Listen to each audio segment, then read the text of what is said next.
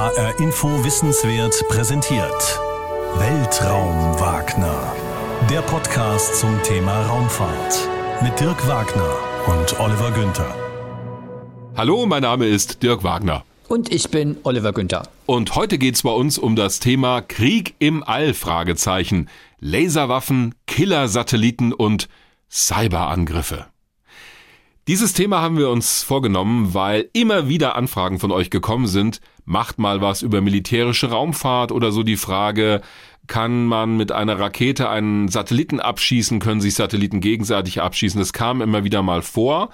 Und deswegen haben wir gesagt, ja, wir machen das, weil es auch just vor ein paar Wochen zwei neue, sehr gute Berichte zu diesem Thema gab, die mal aufgezeigt haben, was da oben im Weltraum alles möglich ist was schon in der Vergangenheit passiert ist und was uns möglicherweise in der Zukunft droht, denn der Weltraum, also nicht der Weltraum an sich, sondern die Nutzung desselbigen wird für uns auf der Erde immer wichtiger.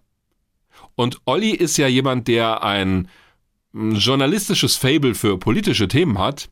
Und ich könnte mir vorstellen, dass du sowieso Spaß daran schon immer mal gehabt hättest, so eine Folge zu machen. Ich habe jetzt eigentlich mit was ganz anderem gerechnet, ja, was du mir ja, dazu schreibst. Ich habe ja immer mal wieder so ein Interesse gezeigt für so eher die etwas spektakuläreren oh. Themen, wo es auch so ein bisschen ähm, kracht und raucht und sowas. Deshalb habe ich gedacht, du unterstellst mir garantiert wieder ein besonderes Faible für irgendwie Waffen und ähnliches und Auseinandersetzung und, und was weiß ich was, ja. Deshalb bin ich ja über diese eher seriöse Zuweisung beinahe schon überrascht. Da siehst du mal, du lernst auch nach gefühlten 25 Folgen Weltraum Wagner, die wir wirklich fast bald haben, immer noch mal neue Seiten an mir kennen. Das finde ich gut.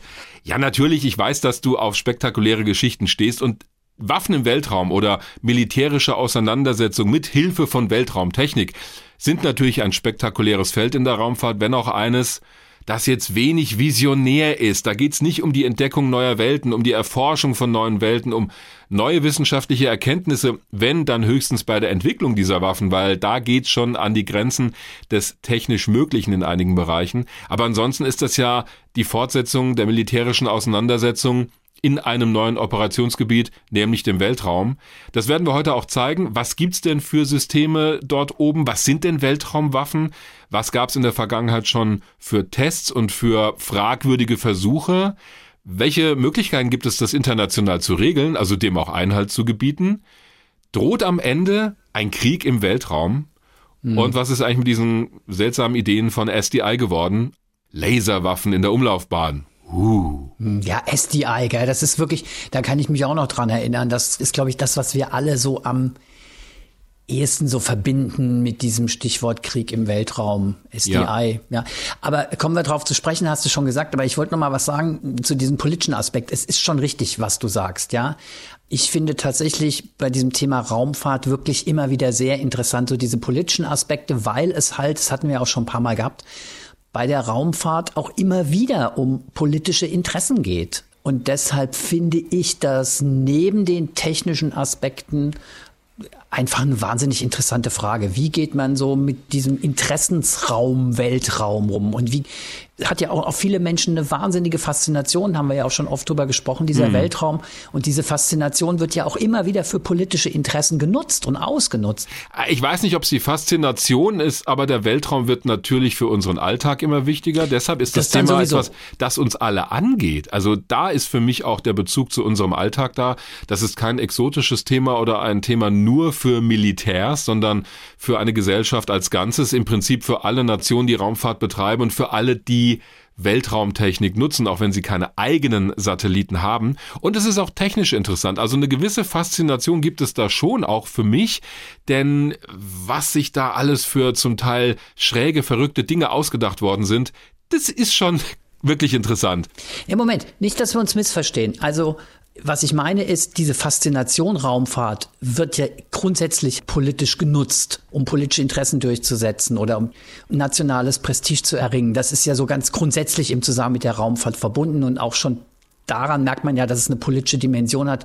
Wenn wir heute über das Thema kriegerische oder Militarisierung des Weltraums reden, geht es natürlich nochmal um ganz handfeste Machtinteressen.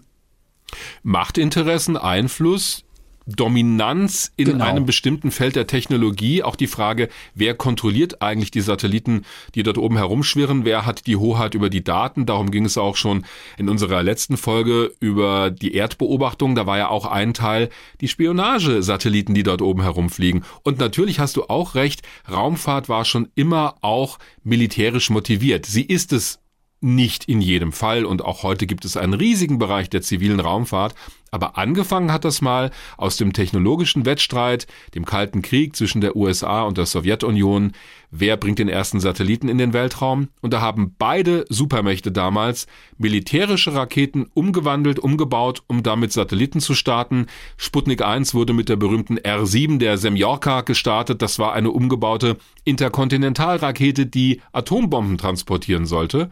Und umgekehrt bei den USA war es genauso. Die Redstone, Jupiter C und auch die Atlas-Raketen, mit denen dann die ersten Astronauten in eine Erdumlaufbahn gestartet sind, das waren alles Raketen, die ursprünglich für militärische Aufgaben entwickelt wurden, also Mittelstrecken- oder Langstreckenraketen, um Atombomben an ihr Ziel zu bringen. Später dann, im Lauf der Mondlandungsprojekte, wurde die berühmte Saturn-Raketenfamilie entwickelt, aus der auch die Mondrakete Saturn V hervorgegangen ist. Und das waren tatsächlich Raketen, die ausschließlich für die friedliche Erforschung des Weltraums gebaut wurden. Natürlich hättest du auch auf eine Saturn V eine gigantisch sinnlos große Atombombe packen können, aber warum?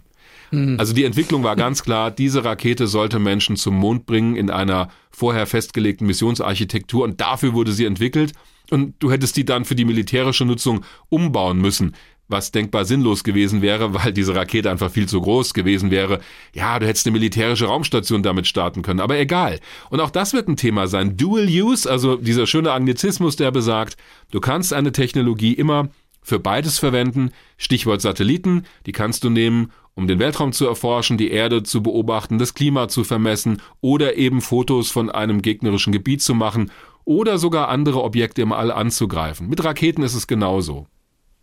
Das Stichwort SDI ist ja gefallen, ja, da kann ich mich echt noch dran erinnern. Ich bin ja Jahrgang 63, SDI ist, glaube ich, so Thema gewesen Anfang der 80er Jahre unter dem damaligen US-Präsidenten Ronald Reagan. Ja. Und das war ja so für weite Teile der Öffentlichkeit so zum ersten Mal, dass vom Weltraum als militärischer Zone gesprochen wurde oder ja. aber ist das tatsächlich das erste größere ich sage jetzt mal, militärische Projekt im All gewesen oder gab es da schon vorher Sachen?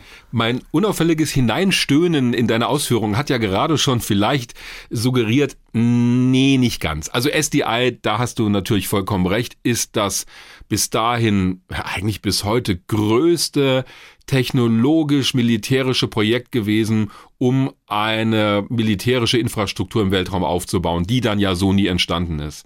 Angefangen hat das aber schon viel früher. Zur SDI kommen wir noch gleich. Ich habe mhm. auch diese berühmte Ansprache von Präsident Ronald Reagan aus dem Jahr 1983 rausgesucht, wo er nochmal erklärt, was das Besondere an SDI sein sollte damals. Aber angefangen hat das tatsächlich schon viel früher. In den Anfangstagen der Raumfahrt ging es erstmal darum, Satelliten ins All zu bringen, klar. Aber sehr schnell ging es auch um die Erprobung von Waffen dort oben. Und das Erste, was gemacht wurde, ist, dass sowohl die USA als auch die UdSSR dort oben Atombomben haben explodieren lassen. Also im Prinzip in der hohen Atmosphäre, praktisch schon im Weltraum, um herauszufinden, was passiert dann eigentlich. Das hatte zwei Hintergründe. Der erste war es, dass natürlich damals schon Interkontinentalraketen stationiert wurden, gegen die es keine Abwehrmöglichkeiten gab. Also wenn eine Atomrakete anfliegt, mit vielen tausend Kilometern pro Stunde auf ein Ziel zu, die kannst du nicht abwehren. Das war die Idee von SDI, das doch zu können, dazu kommen wir gleich. Was aber zuerst überlegt wurde, war, dass feindliche Flugzeug, Bomberflotten oder auch einfliegende Raketen mit so einer brachialen Methode wie einer explodierenden Atombombe zerstört werden sollten.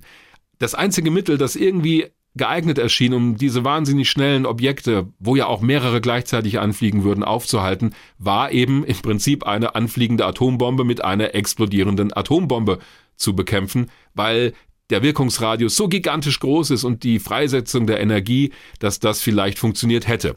Es war sogar die Idee, solche atomwaffenbestückten Raketen zu verwenden, um sie in feindliche Bomberflotten reinzusteuern. Das wäre dann natürlich sehr brachial gewesen. Das Blöde bei der Explosion von Atombomben auch in der höheren Atmosphäre oder im Weltraum ist, dass sie auch die eigenen Satelliten beeinflussen können und zerstören können. Das liegt an dem sogenannten elektromagnetischen Schock, der bei der Explosion einer Atombombe immer entsteht. Das heißt, es werden elektronische Geräte, also alles, was irgendwie leitfähig ist, in großem Umkreis davon beeinflusst. Da gibt's einfach Überspannungen und dann brennt dir einfach mal deine komplette Bodenstation durch oder auch der komplette Satellit, wenn der nicht entsprechend geschützt ist, wenn die Elektronik nicht gepanzert ist dagegen. Das sind so die ersten Waffentests im Weltraum gewesen. Später wurde ja auch die Stationierung von Atomwaffen im All verboten. Sag mal ganz kurz, nur damit ich mal eine Vorstellung habe. In welcher Höhe hat man dann diese Atombomben explodieren lassen? Also über den Daumen so über 100 Kilometer Höhe, 200 oh, okay. Kilometer, sowas um den Dreh. Es gab verschiedene Versuche in verschiedenen Höhen, denn wenn du eine Bomberflotte angreifst, da bewegst du dich ja noch in der Atmosphäre. Ist halt auch klasse, weißt du, da kommt dann der nukleare Fallout über deinem eigenen Gebiet runter, zusammen mit den ganzen Bombern, die dann runterfallen. Die haben ja auch noch Atombomben an Bord. Aber möglicherweise wäre das das kleinere Übel gewesen im Vergleich dazu, dass diese Bomber dein komplettes Land in Schutt und Asche legen und verstrahlen. Aber ich meine, da siehst du schon mal, wie wahnwitzig überhaupt so eine Auseinandersetzung mit Atomwaffen ist auf der Erde. Also das kann nie gut ausgehen. Aber die Idee war wirklich anfliegende Raketen, also von Land A auf Land B, ja. zu stoppen, indem man in wirklich so einer großen Höhe selber eine Atombombe zündet. Ja, natürlich, weil das am Ende die brachialste Methode wäre. Damals war die Entwicklung von Sensoren, die Steuergenauigkeit von Raketen noch nicht so weit, dass du eine anfliegende Rakete mit einer Rakete bekämpfen kannst. Das ist heute die Technologie. Die Amerikaner haben ja ein sogenanntes Ballistic Missile Defense System, also ein Abwehrsystem gegen ballistische Raketen. Das sind im Prinzip Atomraketen oder eben anfliegende Raketen mit einer explosiven Nutzlast, wie auch immer die aussehen mag, kann ja auch eine Chemiebombe sein. Und die werden jetzt bekämpft, indem man eine andere Rakete in diese anfliegende Rakete oder in ihren anfliegenden Gefechtskopf hineinrasen lässt und dann wird er hoch oben in der Atmosphäre zerstört und damit hast du das Problem weitestgehend gelöst. Das ist heute die Technologie neben anderen. SDI hat auch am Ende mit solchen Technologien gearbeitet als quasi letzte Verteidigungslinie am Boden oder vom Boden aus. Die Weltraumgestützte war aber die eigentliche Innovation bei SDI. Aber das waren die ersten Versuche. Mhm. Was dann kam, zwar ziemlich schnell, war die Idee, einen Killer-Satelliten zu bauen. Das haben zumindest dokumentiert zuerst die Sowjets gemacht mit dem sogenannten Istrebitel Sputnik, im Prinzip eine fliegende Granate im Weltraum. Die Idee war es, einen Satelliten zu starten, der sich einem anderen, einem feindlichen annähert, wobei Annäherung jetzt durchaus ein Kilometer Entfernung bedeuten kann. Und dann sprengt sich dieser Killer-Satellit selbst in die Luft oder ins Vakuum in diesem Fall. Die Trümmerstücke fliegen mit hoher Geschwindigkeit auch auf den anderen Satelliten zu. Der wird von diesen Schrapnells durchlöchert und ist zerstört. Auch sehr brachial. Ja, und 1963 wurde schon der erste Prototyp getestet. Anfang der 70er wurde dieses System als operationell beschrieben, also da gab es verschiedene Tests. Das Problem dabei ist halt, du schaffst eine große Trümmerwolke in dieser Höhe, die auch für deine eigenen Satelliten eine Gefahr mhm. sein kann. Werden wir auch noch drauf eingehen. Was dann so kam, also historisch gesehen, und da sind wir schon fast bei SDI, war die Entwicklung auch von Raketen, die andere Flugkörper, in diesem Fall Satelliten abschießen können, sogenannte ASAT-Waffen, Anti-Satellitenwaffen. Da haben die USA zum Beispiel in den 80er Jahren eine Rakete entwickelt, die ASM 135 ASAT, wie sie auch genannt wurde, nämlich für Anti-Satellitenrakete. Die wurde von einem F-15 Kampfflugzeug in große Höhe befördert, abgeworfen, also quasi fast im senkrechten Steigflug. Und dann ist die ins All geflogen, direkt auf den Satelliten zu und hat ihn zerstört. Das war auch ein System, das relativ schnell eingesetzt werden konnte. Ähnliches haben inzwischen übrigens auch China und Indien entwickelt, also Raketen, die Objekte im All abschießen können. Russland hat es auch, die haben es aber noch nicht im All getestet, also zumindest haben sie noch keinen eigenen Satelliten damit abgeschossen. Jetzt kommen wir aber zu den großen drei Buchstaben SDI, Strategic Defense Initiative, die strategische Verteidigungsinitiative. Was fällt dir dabei auf, Olli? Nix. Ja, Erstmal. Mir erst auch nicht, aber die Betonung, und das werden wir auch gleich in diesem Ausschnitt aus der Rede von Ronald Reagan Ach, hören, aus dem Jahr 1983. Ja? wahrscheinlich Defense, oder? Richtig, das, das Stichwort dass man Verteidigung. Das so vorangestellt hat. Und das wirst du auch gleich in diesem Ausschnitt die Rede, mhm. das ist fast eine halbe Stunde, wo es um das Verteidigungsbudget der USA ging damals und die Gesamtstrategie, aber da wurde eben SDI zum ersten Mal vom Präsidenten öffentlich propagiert und auch erklärt, was das soll. Es ist eher im hinteren Teil der Rede, aber der ist ja spektakulär und zwar deswegen, weil er auch ständig betont, es ist ein defensives System. Ob das so gewesen ist und so zum Einsatz gekommen wäre, das darf durchaus hinterfragt werden, aber es wurde immer gesagt, das ist defensiv ausgerichtet. Hm, hätte ich als Politiker auch. Ist ja auch nachvollziehbar. Wir müssen uns überlegen, damals standen sich die USA und die UdSSR mit einem riesigen Arsenal von Atomwaffen gegenüber. Wenn der dritte Weltkrieg begonnen hätte, dann wäre die Erde, ich sag's jetzt einfach mal, unbewohnbar gewesen am Ende. So viele Atomwaffen, denn das war ja damals die Idee. Also das stand alles unter der Doktrin MAD, stand für Mutually Assured Destruction, also die garantierte gegenseitige Zerstörung. Das heißt, wenn ich einen Angriff wage auf dich mit meinem Atomwaffenarsenal, dann muss ich davon ausgehen, dass du, sobald meine Raketen losgeschickt wurden, deine Raketen losschickst. Achtung, Alter, sag ich da nur. Ja, du sagst mehr als Achtung, du sagst Achtung und das war's, denn ja. wir hätten uns beide gegenseitig vernichtet. Ich hätte dein Land vernichtet und du meins. Und damit hätten wir im Prinzip die ganze Erde in Schutt und Asche gelegt, weil bei so einem massiven Einsatz von Atomwaffen was da alles an radioaktiven Elementen in die Atmosphäre geballert worden wäre, abgesehen von den direkten Zerstörungen durch die Druckwelle, die Hitze, das wäre fatal gewesen. Aber das war im Prinzip die einzige Option der gegenseitigen Abschreckung. Die Idee war, wenn jeder weiß, ich greife an und werde selbst zerstört, dann wird es niemand tun. Jetzt ist das natürlich ein bisschen unsicher, denn wenn irgendetwas passiert, das diesen Mechanismus in Gang setzt, ist er im Prinzip nicht mehr reversibel, denn dann habe ich nur noch die Wahl, als angegriffene Nation zu sagen, okay, ich sitze das aus und nehme in Kauf, dass ein großer Teil meines Landes und meiner Menschen vernichtet werden, oder ich schlage zurück und leite damit im Prinzip den Anfang vom Ende der Welt ein, zumindest der bewohnbaren. Und SDI war tatsächlich die Idee, so wurde es verkauft, eine Alternative zu schaffen, nämlich solche Angriffe abzuwehren. Und genau das ist der Inhalt von Ronald Reagans Rede damals gewesen. Let me share with you a vision of the future which offers hope. It is that we embark on a program to counter the awesome Soviet missile threat with measures that are defensive. Let us turn to the very strengths in technology that spawned our great industrial base and that have given us the quality of life we enjoy today.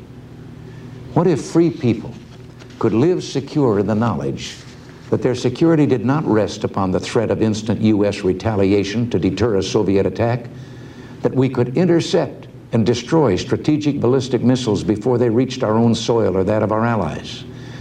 I know this is a formidable technical task, one that may not be accomplished before the end of this century.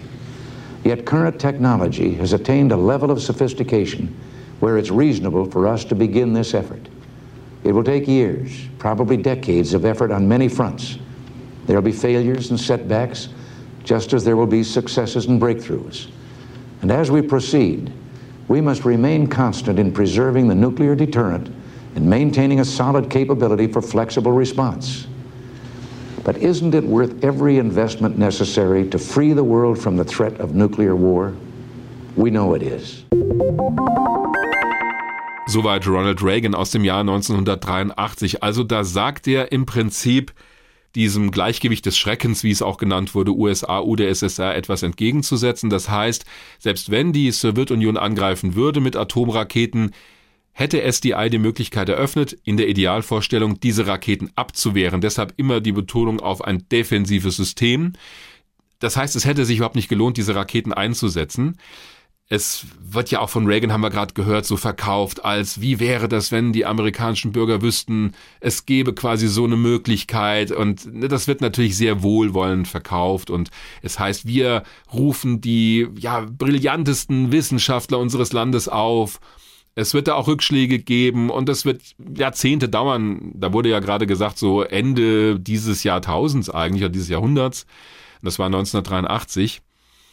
Jetzt gibt es mehrere Probleme dabei. Das eine sind die technischen Dinge. Also ich mache es nur an einem Beispiel deutlich. Wenn du tausende von anfliegenden Raketen hast, die dann nochmal mehrere Sprengköpfe freisetzen, gibt es mannigfaltige Möglichkeiten, die Sensoren zu täuschen. Ich kann ja wenn ich eine Rakete habe mit drei Atombomben, dann nehme ich einfach vier, fünf aufblasbare Attrappen mit an Bord. Die nehmen nicht viel Platz weg, die kann ich oben aufpusten. Und zum Beispiel ein optischer Sensor, eine Kamera, kann das erstmal nicht unterscheiden. Ist das ein echter Sprengkopf oder nur ein Luftballon, der genauso aussieht? Die Größe, das bewegt sich ja auch alles mit wahnsinnig hoher Geschwindigkeit und du hast für die Abwehr nur wenige Minuten Zeit. Du kannst die Raketen, also die Sprengköpfe, nur oben im Weltraum bekämpfen, solange sie dort fliegen. Wenn die in die Atmosphäre eintreten, ist es fast schon zu spät. Dann musst du eine Rakete vom Boden losschießen. Also das war das Problem, Täuschmanöver und die schiere Anzahl der Raketen, die da gestartet werden. Deshalb war auch immer die letzte Verteidigungslinie auch eine Punktverteidigung von, Achtung, Raketensilos in den USA. Denn am Ende ging es bei SDI eben auch darum, die nennen wir es mal bei dem Begriff, der damals verwendet wurde, Gegenschlagsfähigkeit der USA zu erhalten, also die eigenen Raketensilos zu verteidigen, denn die wären natürlich die ersten Ziele gewesen. Es ging also nicht vor allem darum, die Bevölkerung zu schützen. Das war auch ein wesentlicher Kritikpunkt. Und man brauchte diese Punktverteidigung um die Raketensilos, weil die schon wussten, diese weltraumgestützte Abwehr wird so lückenhaft sein, dass immer noch genug Raketen durchkommen.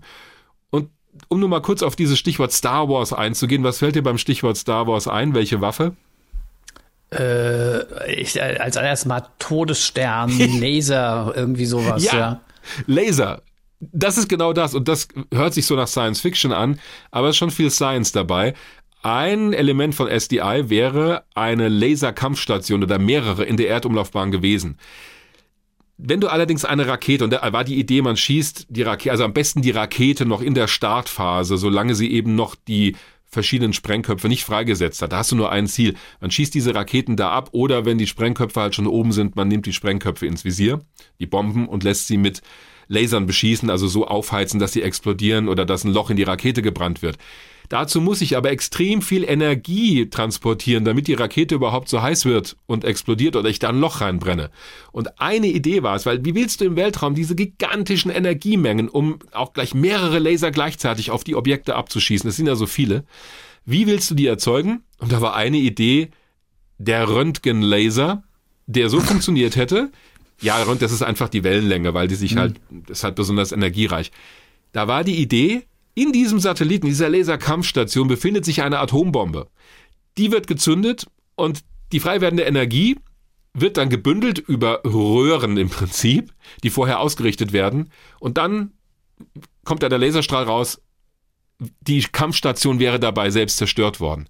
Also da siehst du, was zum Teil für technologische Hürden genommen werden mussten oder hätten genommen werden müssen, denn es kam ja nicht zum Einsatz um dieses System irgendwie zu realisieren. Deshalb auch immer die Mehrfachverteidigung, nicht nur Weltraum, sondern auch bodengestützt. Ende vom Lied mit dem Zerfall der Sowjetunion und dem Ende des Kalten Krieges, so wie wir ihn damals kannten, hat sich auch dieses Projekt in Luft aufgelöst. Es gab aber auch vorher schon riesige technische Probleme. Was aber übrig geblieben ist von SDI, ist die Entwicklung von Sensoren, die anfliegende Raketen erkennen, Zielerfassung im Weltraum. Ja, und auch die Lasertechnologie ist nicht ganz weg. Die wird heute nur anders verwendet. Aber unter dem Strich war es vor allem auch ein politisches Projekt der USA, um klarzumachen, wir sind hier weiter dominant. Denn die große Kritik an SDI war, obwohl es immer hieß defensiv, defensiv, dass die Sowjets natürlich unter Druck gesetzt wurden und ihrerseits dann Laserwaffen entwickelt haben.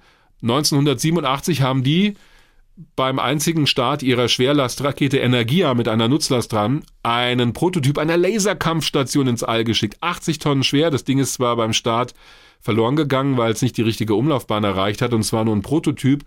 Aber damit wurde eine neue Runde des Weltraumrüstungswettlaufs eingeläutet, weil nämlich die Sorge war in der Sowjetunion, Moment mal, wenn die Amerikaner unsere Raketen abschießen können, dann können wir uns ja gar nicht wehren, dann können uns die Amerikaner angreifen, ohne einen Gegenschlag befürchten zu müssen. Das ist doch offensiv ausgerichtet. Hm. Puh, kompliziert. Aber wenn ich dich richtig verstehe, also ich habe das mit SDI so als Schlagwort noch so im Kopf gehabt, aber ich wusste ehrlich gesagt nicht mehr genau, worum es da ging. Im Prinzip war es wirklich die Installation einer Möglichkeit, Waffen aus dem All, also anfliegende Atomraketen aus dem All abzuschießen. Ja. Also es war wirklich im Grunde genommen die Installation, wenn du so willst, einer Waffe. Also Laserstrahl oder was auch immer. Das war wahrscheinlich in der Art weil vorher hast du ja auch beschrieben, hat man äh, mit so Antisatellitenraketen hat man irgendwie experimentiert oder mit so einer fliegenden Granate, wie sie die Russen im Kopf hatten. Aber das war so das erste Mal, wenn ich dich richtig verstehe, dass man eigentlich Waffen im All installieren wollte. Mit der Begründung ist ja nur defensiv oder gab es da schon vorher sowas? Ja, also in der Dimension war es einmalig und auch wirklich zum okay. ersten Mal. Allerdings gab es auch immer schon so Grenzfälle. Zum Beispiel haben die Sowjets ja auch militärische Raumstationen mit Besatzung an Bord gebaut. Die sind dann zwar als Salyut-Stationen ins All geflogen, das war der Name für die zivilen Raumstationen. Wie wir dann später erfahren haben, waren einige davon aber auch aus der Baureihe der Almas-Stationen und das waren militärische Raumstationen mit großer Kamera an Bord, um Spionageaufnahmen zu machen. Und da wurde auch, und jetzt halte ich fest, eine Flugzeugkanone eingebaut, Kaliber 23 Millimeter, mhm. um diese Station gegen mögliche feindliche anfliegende Objekte zu verteidigen. Äh, diese Kanone ist auch eingebaut worden bei Salyut 3 und die wurde sogar im Weltraum getestet, allerdings ferngesteuert. Aber das ist ja nun nicht vergleichbar mit diesen Laserkampfstationen, die es bei SDI hätte geben sollen. Von daher hast du schon recht. Und du beschreibst ja schon, als dieser Plan mit SDI rauskam, haben die Russen sofort ihrerseits reagiert und haben selbst über Waffentechnologien im All nachgedacht. Also das war ja im Grunde genommen dann schon so eine Art Beginn von Rüstungsspirale, spätestens an dem Punkt, oder? Ja, spätestens dann. Die Entwicklung muss natürlich auch in der UdSSR früher begonnen haben, denn innerhalb von drei Jahren, drei, vier Jahren kriegst du jetzt nicht so eine Laserkampfstation entwickelt und gebaut. Äh, die Sorge war halt, und so wurde immer gesagt, dass natürlich auch die Sowjets sowas entwickeln. Und eine Befürchtung war, ich kann mich erinnern an die Aussage eines Experten, damals, der in so einer Dokumentation zu Wort kam aus den USA, der sagte, das Problem wird sein, wenn die Sowjetunion es schaffen sollte, als erste so eine Weltraumlaserwaffe zu stationieren, dann muss die gar nicht richtig funktionieren. Die muss gar keine militärische Bedrohung sein, konkret. Das könnte im Prinzip die weltgrößte Taschenlampe sein, die da oben rumfliegt, aber sie würde die USA so schockieren wie seit Sputnik nicht mehr, mhm. weil die eben zuerst es geschafft hätten. Und deswegen war die Befürchtung eines neuen Weltraumwaffenwettrennens so groß und ich finde in der Rückschau auch berechtigt. Mhm. Jetzt reden wir ja auf der Erde schon sehr, sehr lange und ich glaube auch in Erinnerung zu haben, auch schon in den 80er Jahren über Abrüstungs Vereinbarung oder überhaupt über Vereinbarungen, um solche Spiralen des Wettrüstens zu verhindern.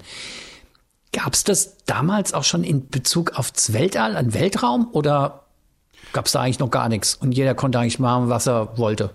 Beides ist leider richtig. Die Bestrebungen gab es schon immer.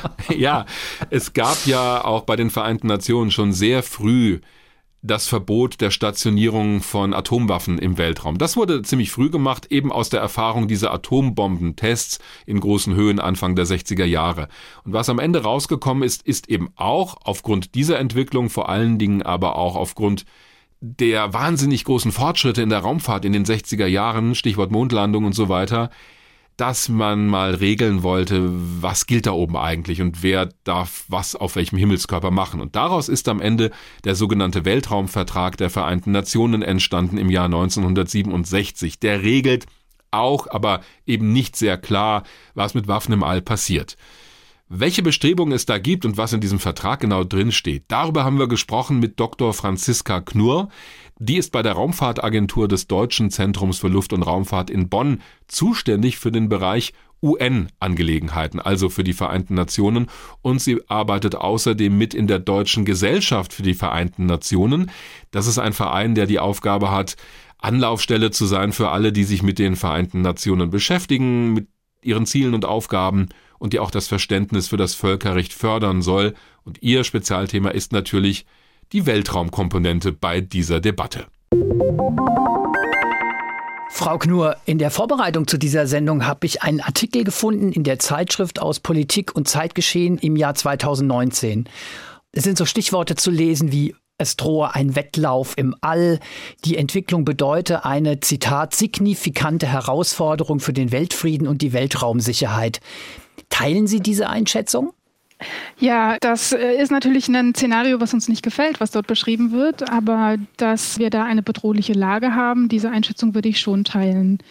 Es ist ja mittlerweile bekannt, dass unsere modernen Gesellschaft sehr abhängig sind von Weltrauminfrastrukturen, dass sie sehr zur Funktionsweise unseres modernen Alltags beitragen in unterschiedlicher Hinsicht und gleichzeitig immer mehr Staaten, aber auch Technologien entwickeln, mit der sie teilweise oder ständig solche ähm, Systeme außer Betrieb setzen können oder zerstören können und dass damit auch das Bedürfnis wächst, solche Systeme zu schützen. Und da sind wir dann ganz schnell in einer Spirale und in einem Wettrüsten und einem Rüstungswettlauf, auch im Weltraum, ja. Da höre ich jetzt tatsächlich mehr Sorge als Optimismus heraus bei Ihnen. Ja, ich denke, da haben Sie mich richtig verstanden, denn insgesamt haben wir das Thema natürlich schon seit vielen Jahren auf der Agenda und es ist auch keine neue Sorge. Bei den Vereinten Nationen beschäftigt man sich eigentlich seit Beginn des Weltraumzeitalters auch mit der Frage, wie lässt sich so ein Wettrüsten im Weltraum verhindern. Wir haben einige wenige Vorschriften völkerrechtlicher Natur, die zum Beispiel die Stationierung von Massenvernichtungswaffen im Weltraum untersagen. Und gleichzeitig fällt es den Staaten aber sehr, sehr schwer, sich auf Verhaltensregelungen oder die Ächtung bestimmter Technologien zu einigen. Und wir haben da zwar eine gewisse Dynamik auch in den internationalen Verhandlungen, aber so wahnsinnig erfolgversprechend sind die leider derzeit nicht.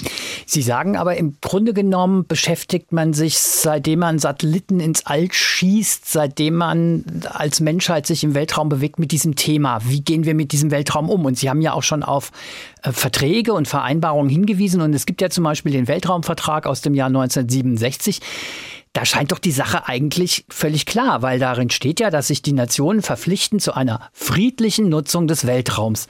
Also von daher frage ich mich so ein bisschen, warum reden wir jetzt plötzlich über ein Wettrüsten, wenn sich doch alle verständigt haben, den Weltraum nur friedlich zu nutzen? Absolut. Also wir haben im Weltraumvertrag verankert das Gebot der friedlichen Nutzung zum Wohle und im Interesse des Weltfriedens, der internationalen Sicherheit und vor allen Dingen zum Wohle der gesamten Staatengemeinschaft. Wir haben das Aneignungsverbot und deswegen sprechen wir auch gerne von einem internationalisierten Staatengemeinschaftsraum beim Weltraum. Aneignungsverbot heißt, ich kann als Nation nicht einen Himmelskörper für mich alleine in Besitz nehmen, richtig? Genau, ein Himmelskörper. Man kann aber auch das auf die einzelnen Erdumlaufbahnen natürlich erschränken, dass sie diese nicht kolonialisieren dürfen. Mhm. Da ist die Auslegung offen. Gerade diese beiden Grundsätze sind von auch den großen Mächten, damals Sowjetunion und USA, durchaus auch so verstanden, dass das eine vollständige Demilitarisierung des Weltraums eigentlich ähm, darauf abzielt. Leider haben wir ausdrücklich im Weltraumvertrag nur das Verbot der Stationierung von Massenvernichtungswaffen und dass die Himmelskörper, also der Mond und andere Himmelskörper, ausschließlich zu friedlichen Zwecken genutzt werden. Und aus diesem Graubereich äh, haben sich Auslegungsformen entwickelt, die heute immer stärker dann eben auch propagiert werden, dass also eine militärische Nutzung nicht ausgeschlossen ist. Ähm, das ist ja auch seit Jahren praktiziert.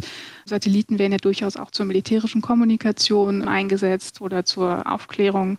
Aber die aktive militärische Nutzung wie sie jetzt teilweise ja vorbereitet wird, also das Abschießen von Satelliten oder zumindest der Aufbau von defensiven Kapazitäten, das ist doch eine neue Qualität. Da würde ich gerne noch mal kurz dabei bleiben, denn da hören wir schon raus, dass das Problem offenbar ist, das genau zu definieren, was denn zum Beispiel eine Waffe ist im Weltraum. Also kann denn auch ein Satellit an sich schon eine Waffe sein, weil ich ihn theoretisch in einen anderen hineinsteuern könnte und dann wären beide kaputt?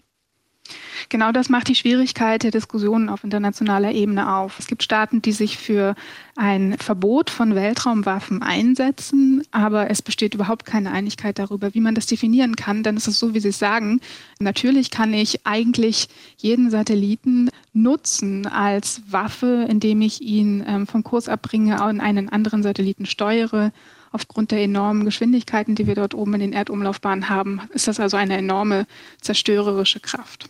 Gibt es denn überhaupt so eine allgemeingültige Definition, vielleicht auch bei den Vereinten Nationen, was denn eine Weltraumwaffe ist? Nein, also eine allgemein akzeptierte Definition gibt es eben gerade nicht. Teilweise wird vertreten, dass es also nur im Weltraum stationierte Waffensysteme sind. Damit verkennen sie natürlich aber dann die Dimension, dass sie auch vom Boden, von der Erdoberfläche, von Schiffen oder von Flugzeugen genauso gut Satelliten angreifen können. Insofern ist das ein Kern der Diskussion auch auf UN-Ebene. Sie sagen, was eine Waffe ist, ist nicht so klar definiert. ich würde es mal von einer anderen Perspektive aus betrachten wollen, ist denn wenigstens äh, klar, was man unter einem Angriff im Weltraum versteht, weil es gab ja in der Vergangenheit schon verschiedene Vorfälle. Die Chinesen haben mal mit einer Rakete einen eigenen Satelliten abgeschossen, einfach um mal zu gucken, ob es geht und was passiert. Hat übrigens funktioniert. Hat funktioniert. Zigtausend Trümmerstücke entstanden. Auf das Problem kommen wir sicher auch noch mit dem Weltraumtrümmern bzw. dem Weltraumschrott. Hm. Es gab ja aber auch andere Fälle, wo zum Beispiel mal ein russischer Satellit einen amerikanischen, ja, man weiß es nicht so genau, aber mutmaßlich verfolgt beobachtet hat. Das könnte man ja auch definieren als eine Form von Attacke oder offensiver Aktion. Gibt es denn da wenigstens eine Definition oder eine Einigkeit, was die Beteiligten unter einem Angriff verstehen? Auch hier muss ich Sie leider enttäuschen. Auch hier besteht Uneinigkeit. Olli schaut aber gar nicht so enttäuscht. Ich glaube, er hat es fast schon erwartet. Ja, genau. Ja, das liegt natürlich in der Natur der Sache. Also der Begriff des bewaffneten Angriffs ist völkerrechtlich insofern interessant, als dass wir ja in der UN-Karte ähm, einen bewaffneten Angriff vorliegen haben müssen, um auch das Selbstverteidigungsrecht zu triggern.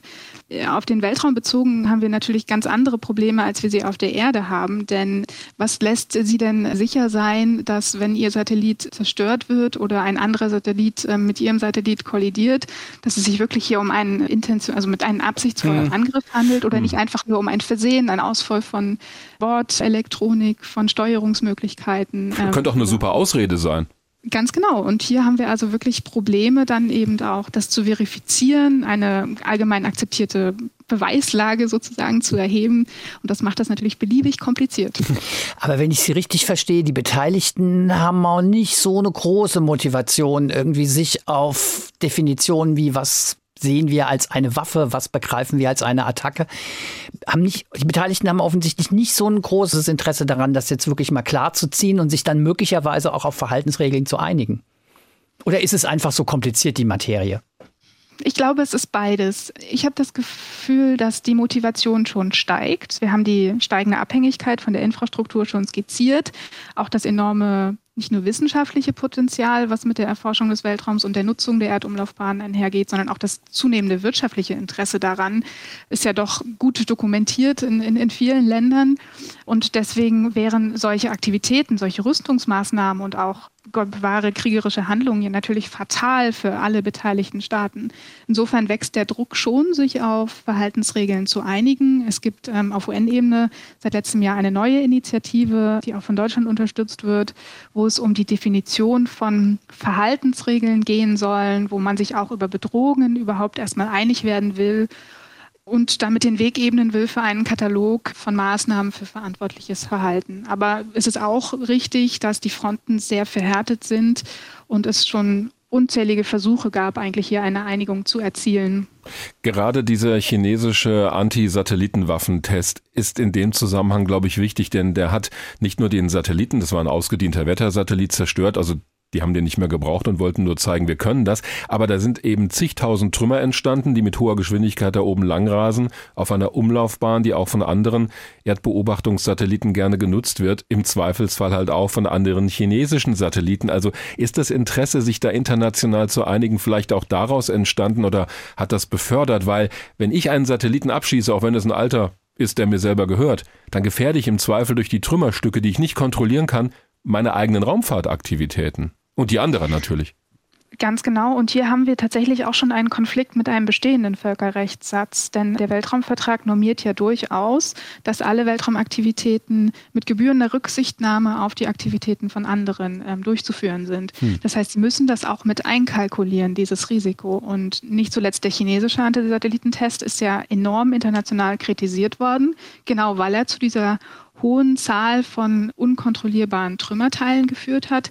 Wir hatten vor wenigen Jahren auch einen indischen Antisatellitentest, der war ein bisschen in niedrigerer Höhe, hat aber auch für internationale Kritik gesorgt, genau unter diesem Aspekt eben, dass sie nicht vorhersehen können, wo sie diese Trümmer entwickeln und welche Bedrohungen dafür dann eben auch unter anderem für die internationale Raumstation, die ja durchaus auch mit Menschen besetzt ist, dann eben ausgehen. Weil Sie gerade eben, Frau Knur, Indien erwähnt haben, den Akteur Indien. Da war ich so in der Vorbereitung der Sendung ein bisschen überrascht, weil Indien ist ja jetzt im Vergleich zum Beispiel zu Russland oder den USA oder auch China noch nicht so eine große Weltraumnation. Trotzdem habe ich immer wieder gelesen, dass in diesem Bereich, ich sage jetzt mal Anti-Satellitenwaffen und Aktivitäten, die man im weitesten Sinne als militärisch irgendwie ansehen kann, Indien doch schon ein Mitspieler ist, der relevant ist. Oder verstehe ich das falsch? Habe ich das falsch wahrgenommen? Nein, also Indien ist auf jeden Fall eine der, der großen aufstrebenden Raumfahrtnationen. Das hängt sehr mit nationalem Prestige natürlich zusammen. Ähm, wir verfolgen ein eigenes Mondprogramm. Auch deutsche Wissenschaftssatelliten werden mit, mit indischen Trägern gestartet. Ähm, insofern haben die sich schon ganz gut etabliert.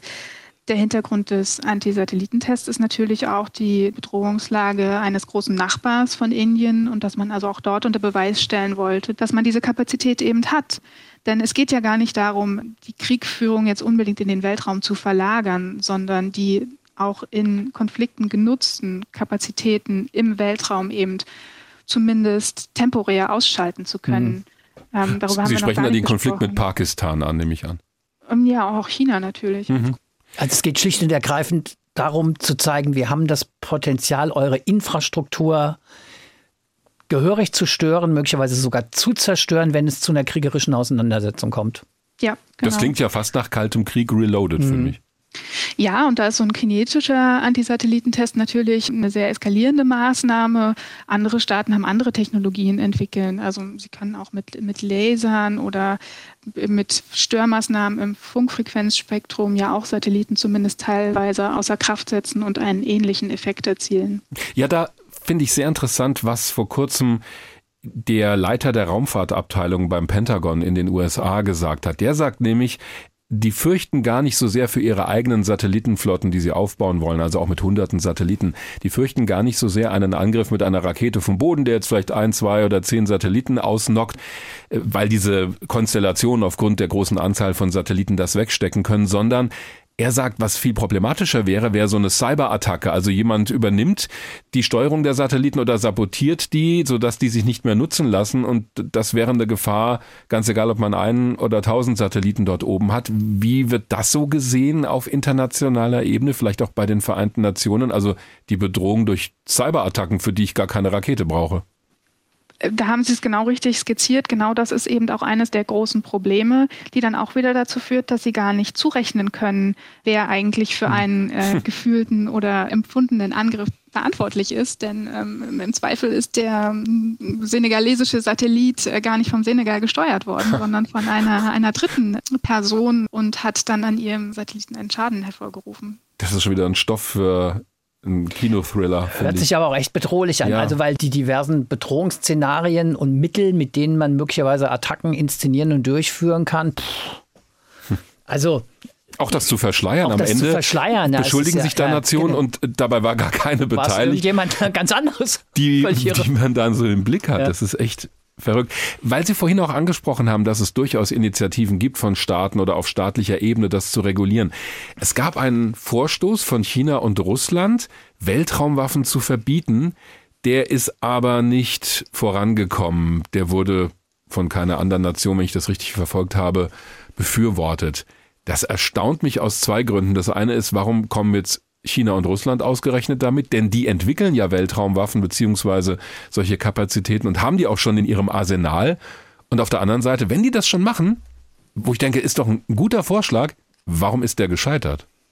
Ja, ich glaube, da setzt die Kritik hauptsächlich an der sehr engen Definition an, ähm, die in dem Vertrag vorgeschlagen wird, dass man sich eben nur eingeschränkt auf diesen Begriff einigen kann und dass es eben auch sehr schwierig ist, eine Weltraumwaffe zu definieren, weil wir, wie wir schon erläutert haben, eben auch andere zivile Objekte, Satelliten nutzen können, die eine ähnliche zerstörerische Wirkung haben.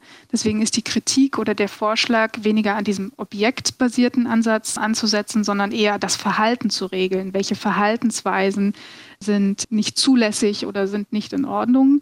Ein anderer großer Kritikpunkt an dem Entwurf ist meines Wissens, dass es auch schlecht zu, zu, verifizieren ist, also dass es keine Mechanismen gab, wie man das international überwachen kann. Also hier werden auch Inspektionen vor dem Staat diskutiert ähm, und verschiedene Maßnahmen, die dann eben auch so einem völkerrechtlichen Vertrag erst die Zähne geben könnten, ähm, damit er dann auch wirklich effektiv und wirksam ist. Ja, da sehen wir auch in anderen Bereichen Kontrolle von Atomanlagen, wie schwierig das manchmal ist.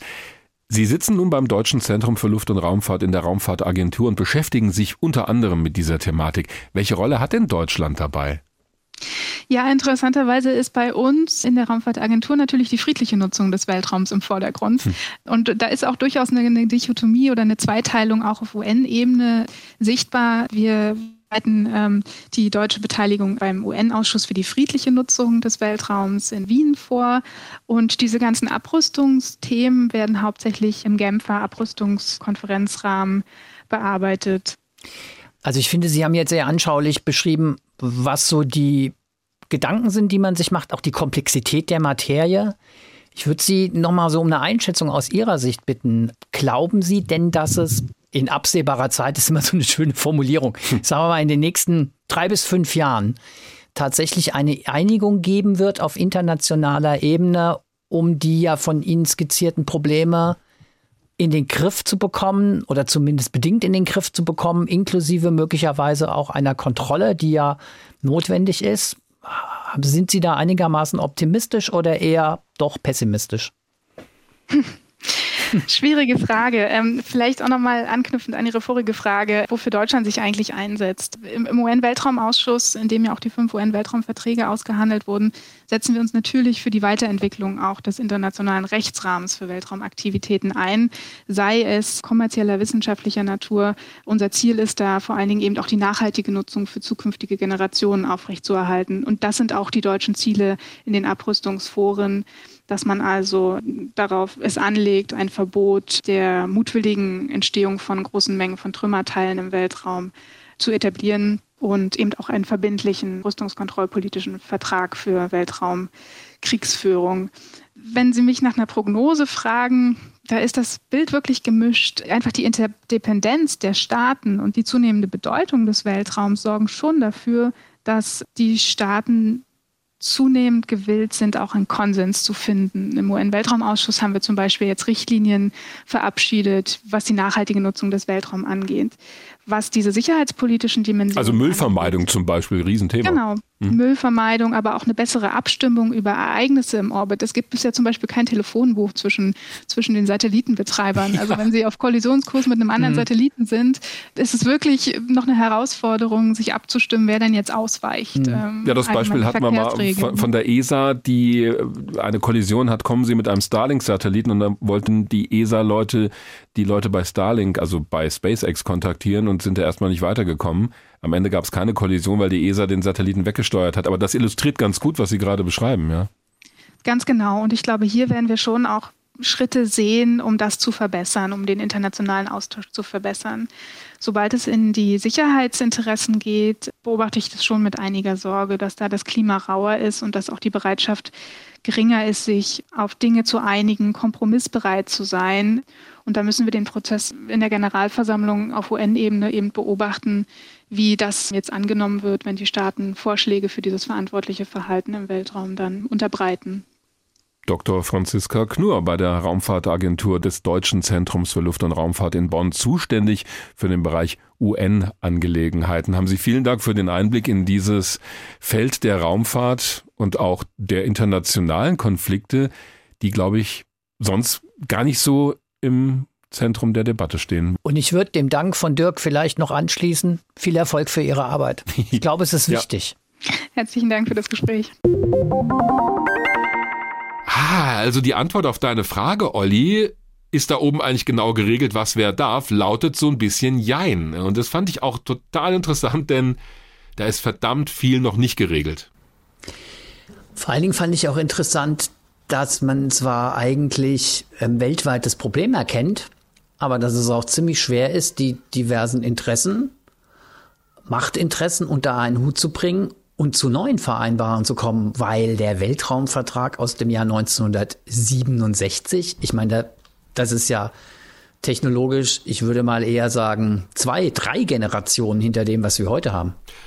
Ja, da hast du das wichtige Stichwort schon genannt. Interessen. Es geht halt um Interessen. Und gerade das Beispiel, was wir hatten, China und Russland mit dem Vorstoß, Weltraumwaffen zu verbieten, zeigt ja, dass immer die eigene Sichtweise dabei auch eine Rolle spielt. Denn wenn ich das Verbot so formuliere, dass es genau die Waffen weiterhin erlaubt oder zumindest einen Raum dafür freilässt, die ich selbst entwickle und die ich vielleicht auch mal stationieren und einsetzen will, dann hat das Ganze natürlich wenig Sinn. Das wird sicherlich von den USA ähnlich gesehen, denn auch die haben mit ihrer sogenannten Space Force ja eine eigene Abteilung der Streitkräfte geschaffen, die sich mit dem Weltraum primär auseinandersetzt. Also man hat es abgekoppelt von den anderen Sektionen der Armee. Man hat gesagt, der Weltraum ist so wichtig, dass wir eine eigene Abteilung dafür brauchen.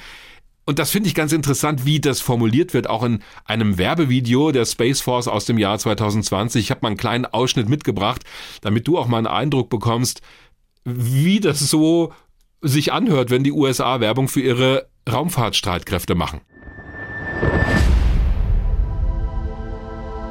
Today, space is essential not only to our way of life, it's absolutely critical to the modern way of war. GPS, ATMs, cell phones, gas pumps, traffic lights, power grids, guided missiles, surveillance, RPAs, ground combat control. There's no such thing as a day without space operations. You just don't see them. Earth is only half the battle. Cyber attacks and jamming of our satellites. Microsatellites that can create a debris field. At 17,000 miles an hour, a piece of metal the size of a coin can be weaponized. Now is the time for a military branch with a clear and singular focus on space. A military branch that protects the hopes and dreams of America and our way of life as the space domain becomes more and more contested. Also da wird gesagt, der Weltraum ist unersetzlich für die moderne Kriegsführung. Kein Tag vergeht ohne Weltraumoperationen. Auch da haben wir wieder den Bereich der militärischen Raumfahrt, Spionage, Satelliten und so weiter, betrifft aber auch alles, was uns auf der Erde hier angeht. GPS, da fängt schon an. Und dann kam dieser bedeutungsschwangere Satz, der ja stimmt. Bei 28.000 Kilometern pro Stunde kann ein Metallstück von der Größe einer Münze zu einer Waffe werden. Und das ist halt richtig. deswegen denke ich, müssen wir noch mal kurz einen Überblick geben, weil die Frage kam ja auch gerade bei Franziska Knur zur Sprache. Was ist denn eigentlich eine Waffe im Weltraum? Und da haben wir gemerkt, die Definition ist gar nicht so klar. Es gibt allerdings zwei gute Berichte, die gerade eben auch rausgekommen sind. Unter anderem vom Center for Strategic and International Studies, CSIS genannt, ist ganz frisch aus dem April 2021. Ja, und da ist eine ganz schöne Übersicht drin, was denn an Weltraumwaffen so entwickelt wurde und was möglich ist.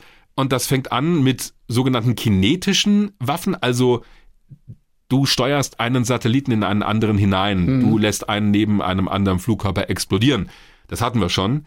Dann gibt's aber interessanterweise auch die, das wird hier so genannt auf Englisch, die nicht kinetischen, aber doch direkten Einwirkungen, indem du zum Beispiel, und da sind wir bei den Lasern, eine Laserstation, eine Laserwaffe verwendest, um einen Satelliten oder die Sensoren, die an ihm dran sind, zu blenden, zu erhitzen, die Elektronik an Bord so zu zerstören oder zumindest zu stören, dass auch bleibende Schäden entstehen, dass zumindest dieser Satellit für eine Weile nicht verwendet werden kann.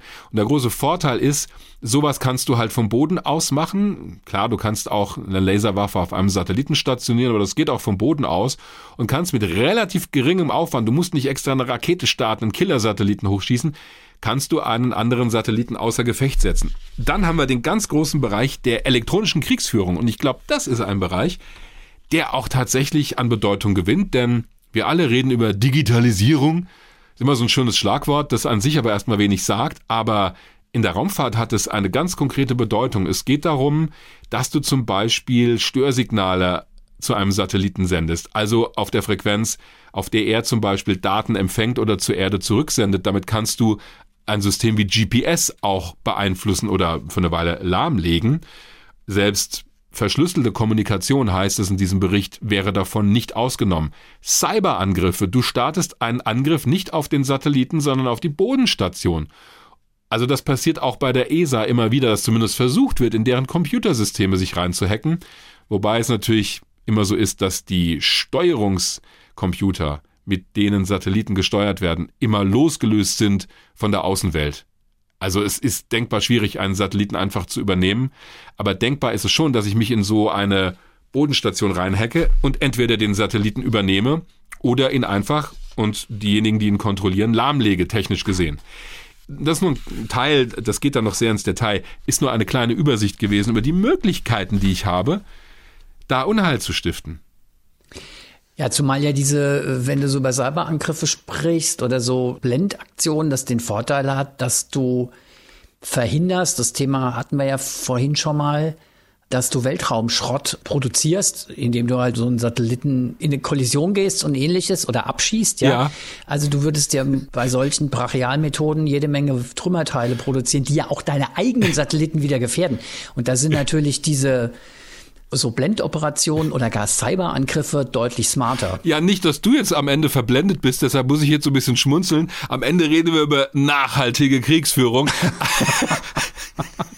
Aber du hast natürlich recht, das ist nicht so dreckig, dirty, wie solche brachialen Methoden, ich lass mal einen Satelliten explodieren und schaff dadurch eine Trümmerwolke, sondern das ist schon, ja, smart, also minimalinvasiv könnten wir auch sagen, zumindest in dem Kollateralschaden, den ich sonst entstehen lassen würde, weil ich halt nur die Infrastruktur lahmlege. Aber die Folgen sind halt dann doch sehr spürbar und vergleichbar mit so einem Brachialangriff. Und deshalb steht in einem anderen Bericht von der Secure World Foundation, die haben im Prinzip so eine Open Source Sammlung gemacht von öffentlich zugänglichen Dokumenten und haben daraus eine Analyse gemacht. Und die schreiben eben, dass für immer mehr Länder der Weltraum wichtig wird, um ihre militärischen Möglichkeiten zu erweitern, also für die nationale Sicherheit, dass aber auch gleichzeitig der Weltraum immer wichtiger wird für unsere Infrastruktur hier unten. Und da sind wir bei dem entscheidenden Punkt. Beim Krieg im Weltraum oder bei Attacken dort oben geht es eben nicht mehr nur darum, dass Militär A gegen Militär B kämpft oder Satellit A Satellit B zerstört, sondern es geht um Auswirkungen auf unseren Alltag hier unten. Ich kann also auch, indem ich sowas wie GPS lahmlege, auf einmal die Finanzmärkte durcheinander bringen, weil gewisse Transaktionen auch auf Satellitendaten und das Timing vor allen Dingen, die genaue, den genauen Zeitstempel dort Bezug nehmen. Oder wenn ich die Kommunikation eines Landes, die Weltraumgestützte lahmlege, wenn ich auf einmal Erdbeobachtungssatelliten nicht mehr einsatzfähig habe und blind bin. Also vieles von dem, auch Wetterbeobachtung, Navigation, Kommunikation, Internet aus dem All, das gerade aufgebaut wird. Das kann ich alles mit solchen Attacken treffen. Und damit treffe ich, das ist ja kein Konflikt, der sich dann nur in militärischer Hinsicht abspielt, sondern der legt unseren Alltag lahm und kann unsere Wirtschaft gefährden und ein Land in ziemliche Probleme stürzen. Also es hat eine ziemlich große Dimension, wie ich finde. Also jetzt mal grundsätzlich, gedanklich. So, jetzt sind ja Optionen immer die eine Seite. Die andere Seite ist ja, passiert denn was? Und da haben wir ja auch schon in dem Gespräch mit Franziska Knur den einen oder anderen Vorfall angesprochen. Ja. Von dem man, weil natürlich irgendwie in dem Bereich wahnsinnig ähm, hohe Geheimhaltungsstufe gilt, aber wo man schon denkt, ah, das war mutmaßlich nicht so ein ganz freundlicher Akt. Was sind denn so aus deiner Sicht die hm, ja, auffälligsten oder die bemerkenswertesten Vorfälle, die man da so in jüngster Zeit beobachtet hat? Ich fange mal für dich mit dem Spektakulären an, ja? Gerne. Ich liebe das Spektakuläre. Überrascht mich jetzt so gar nicht. Aber ist ja auch richtig, denn das sind die Fälle, die auch Schlagzeilen gemacht haben. Und das war im Januar 2007 dieser Test einer chinesischen Anti-Satelliten-Rakete. Die haben damals ihren eigenen Satelliten, einen Wettersatelliten in einer polaren Umlaufbahn abgeschossen. Also eine Bahn, die über die Polkappen der Erde geht, wird sehr gerne genutzt von Wettersatelliten, Erdbeobachtungssatelliten, weil sich die Erde dann mit jedem Umlauf unter dir wieder ein Stück weiter gedreht hat. Das heißt, die Erde dreht sich quasi unter dir weg und du kannst innerhalb von relativ kurzer Zeit ein globales Bild unseres Planeten bekommen. Das war ein ausgedienter Wettersatellit, der war also nicht mehr funktionsfähig oder wurde nicht mehr gebraucht. Und deswegen haben die gesagt, gut, wir probieren das mal aus und schießen den ab. Das war in einer Höhe von etwa 865 Kilometern. Dieser Angriff war erfolgreich. Jubel, Jubel. Wahrscheinlich im Kontrollzentrum. Das Problem ist nur, die Rakete hat natürlich den Satelliten zerstört und sich selbst und dabei sind mindestens 3000 größere Trümmerstücke entstanden, die heute auch noch dort herumfliegen, die wir auch verfolgen können von der Erde aus. Darüber hinaus viele kleinere Trümmerteile, die wir nicht direkt verfolgen können. Die stellen jetzt eine Gefahr dar für alle anderen Satelliten, die in so einer Höhe oder auf dieser Bahnebene fliegen.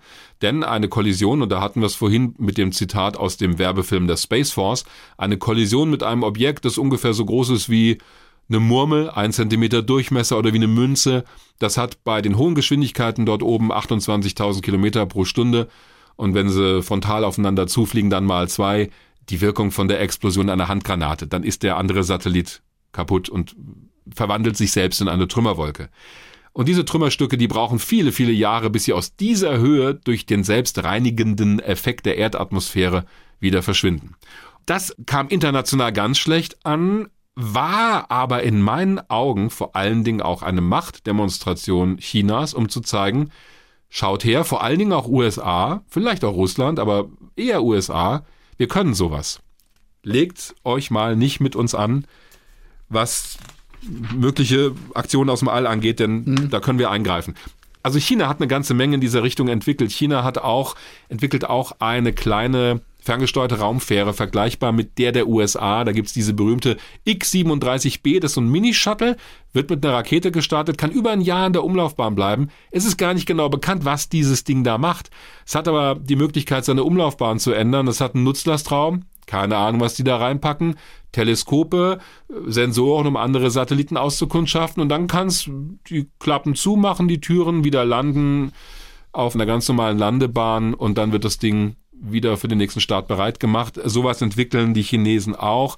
Die haben ein riesiges Areal von Sensoren auch entwickelt Sie können auch Annäherungen im Weltraum vollführen. Das ist natürlich auch für zivile Missionen wichtig. Wenn du zum Beispiel mal äh, Bodenproben vom Mars holen willst oder überhaupt ein Raumschiff an eine Raumstation andocken willst, musst du auch Annäherungsmanöver durchführen, auch automatisch gesteuert. Da haben wir wieder den großen Bereich, meine Gebetsmühle, Dual Use. Du kannst Technologien immer für beides entwickeln. Interessant ist, dass in diesem Bericht China gleich am Anfang kommt, dann kommt Russland. Also auch die haben viel entwickelt. Da hatten wir es vorhin schon historisch gesehen von. Aber die haben seit 2010 wieder mehrere Programme gestartet, um verschiedene Möglichkeiten, die sie im Kalten Krieg mal hatten, wieder zu beleben. Also zum Beispiel auch Annäherungen an andere Satelliten, um die auszukundschaften, vielleicht auch zu manipulieren. Da hat Franziska Knur auch gerade ein Beispiel genannt. Dazu können auch Länder wie Russland und auch die Chinesen haben das schon demonstriert, andere Satelliten stören mit Hilfe von Funkwellen, also solche Cyber- oder elektromagnetischen Angriffe, dass man einfach die Kommunikation stört. Jamming ist eigentlich das englische Wort dafür. Aber ich wollte ja bei den spektakulären Dingen bleiben. Ich merke schon, deine Aufmerksamkeit, nachdem ich diesen Abschluss erwähnt habe, die ist so ein bisschen gesunken. Deshalb komme ich jetzt mal mit Indien. Nee, ich, also ich wollte nur noch mal was anmerken. Und zwar zu dieser Geschichte da mit dem, weil ich das total spannend finde, mit dieser auffälligen Annäherung eines russischen Satelliten an einen amerikanischen. Was ich daran der Geschichte sehr interessant finde, die ist ja eigentlich rausgekommen durch die Beobachtung von Hobby-Satellitenbeobachtern die diese auffällige Annäherung, also bemerkt haben, dass sicher auch die Militärs, aber diese Hobbybeobachter haben das veröffentlicht. Und das finde ich mega interessant, dass es da so eine Crew gibt, weltweit von Leuten, die teilweise mit ziemlich einfachen Mitteln, aber sehr präzise Satellitenbewegungen verfolgen und dann halt einfach solche Auffälligkeiten bemerken und dann darüber kommunizieren. Und das ist, glaube ich, in dem Fall so gewesen, dass die Geschichte so an die Öffentlichkeit kam. Ähm, das ist ja nicht zum ersten Mal, dass sozusagen geheime Aktionen dann durch solche, ich sage jetzt mal, Amateur, Hobby-Amateur-Beobachtungen in dem Bereich dann auch an die Öffentlichkeit kommen. Ja. Fand ich im Zusammenhang mit der Episode echt sehr interessant. Ist allerdings auch wenig überraschend, denn die Militärs sind da sehr schmallippig. Du erfährst ja so gut wie nix über die modernen Spionagesatelliten zum Beispiel nicht, auch über die Details solcher Missionen. Ja klar, die würden ja dem Gegner oder den Gegnern, wer immer das auch sein mag, wesentliche Dinge verraten, die der oder die anderen Länder dann wieder verwenden können, um Gegenmaßnahmen zu ergreifen, zu denen wir ja auch noch zum Schluss kurz kommen werden, wie kann ich mich denn eigentlich wehren gegen solche Attacken. Aber na klar, das ist eben häufig Amateurastronomen, Hobby-Satellitenbeobachtern, Spottern zu verdanken, dass wir überhaupt von solchen Aktionen etwas mitbekommen, auch was da oben an militärischen Raumfahrtaktivitäten denn passiert. Hm. Aber um bei den spektakulären Dingen noch kurz zu bleiben, Indien hat 2019 das gleiche gemacht wie damals China. Auch die haben einen eigenen Satelliten abgeschossen. Selbes Szenario, wieder Trümmerwolke entstanden. Auch das vor allen Dingen in meinen Augen eine Demonstration, die andere Länder beeindrucken sollte, die weltweit ein Ausrufezeichen setzen sollte. Ist wahrscheinlich auch gelungen. Aber bevor Hatten wir jetzt wir ja gerade im Gespräch mit Franziska Knurger deutliche äh, Signal vor allen Dingen in Richtung Pakistan, also als Konfliktpartner in der Region. China auch natürlich in ja, und Fall. China natürlich auch, sorry, ja genau, hat sie ja auch gesagt, ja, Frau Knur. Das ist eben das Besondere bei dieser Art von Weltraumwaffentest, dass die ganze Welt ihn mitbekommt und dass es auch spektakulär ist, so ein Abschuss, ganz klar. Du merkst doch schon, wie wir drüber reden. Aber mhm. damit wir nicht nur auf diese Länder zeigen, die USA haben sowas auch gemacht im Jahr 2008.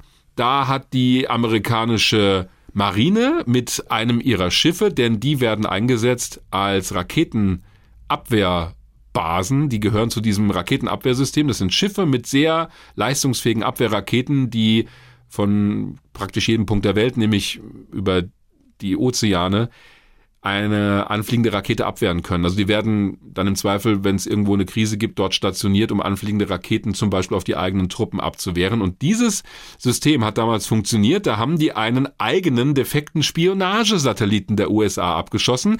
Offiziell begründet wurde es so, der hatte irgendwie noch viel Hydrazin an Bord. Das ist ein Treibstoff, der, wenn du mit ihm in Kontakt kommst, sehr unangenehm ist, im Zweifelsfall tödlich. Und da hieß es, ja, um die Gefahr, die ist wahrscheinlich gefrorener Treibstoff, so ein Riesenklumpen. Wenn der in die Atmosphäre eintritt und irgendwo runterfällt, gar nicht gut. Also schießen wir das Ding ab. Die haben es allerdings so gemacht, dass sie den Satelliten in einer sehr späten Phase abgeschossen haben. Da war er, glaube ich, so um die 200 Kilometer nur noch hoch.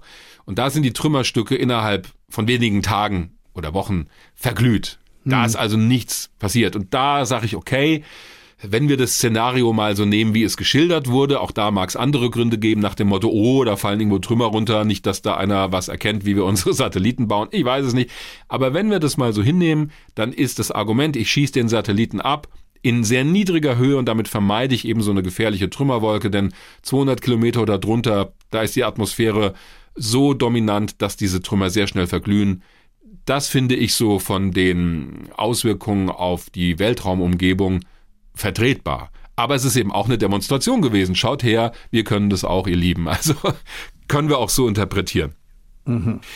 Damit haben wir so die wichtigsten Länder abgeklappert. Also hier taucht in einem anderen Bericht taucht auch noch der Iran auf als Land, das sich auch mit Weltraumtechnologie natürlich beschäftigt. Da sehen wir, dass immer mehr Länder in diesem Bereich mitspielen. Also klar, wenn ich Raumfahrt betreibe, kommen sofort die Militärs und sagen, also schnipp, schnipp, wir wollen auch. Ja klar, weil eben der Weltraum, da bin ich wieder bei dem Werbevideo der Space Force, der Weltraum, Weltraumtechnik spielt in der modernen, nicht nur Kriegsführung, sondern einfach beim Militär, Aufklärung, also Spionage, Kommunikation und so weiter, eine Riesenrolle. Und sobald ich da oben was stationiere, biete ich anderen potenzielle Ziele. Und deswegen mhm. reden wir auch über Verteidigung, wo wir gleich noch zu kommen werden. Da habe ich ein paar schöne Beispiele, was denn getan werden kann. Aber wir wollten vor allen Dingen mal wissen, wenn wir jetzt die ganze Zeit schon über ja, Kriegs- oder Bedrohungsszenarien reden, wir sind ja auch als Deutschland Teil der NATO, des westlichen Verteidigungsbündnisses, nordatlantisches Verteidigungsbündnis heißt ja in voller Schönheit. Und damit kennt sich unser ARD-Korrespondent Alexander Göbel im Studio Brüssel gut aus, denn auch die NATO hat vor kurzem eine sogenannte Space Force, also es nennt sich NATO Space Center gegründet. Und da wollten wir mehr drüber wissen.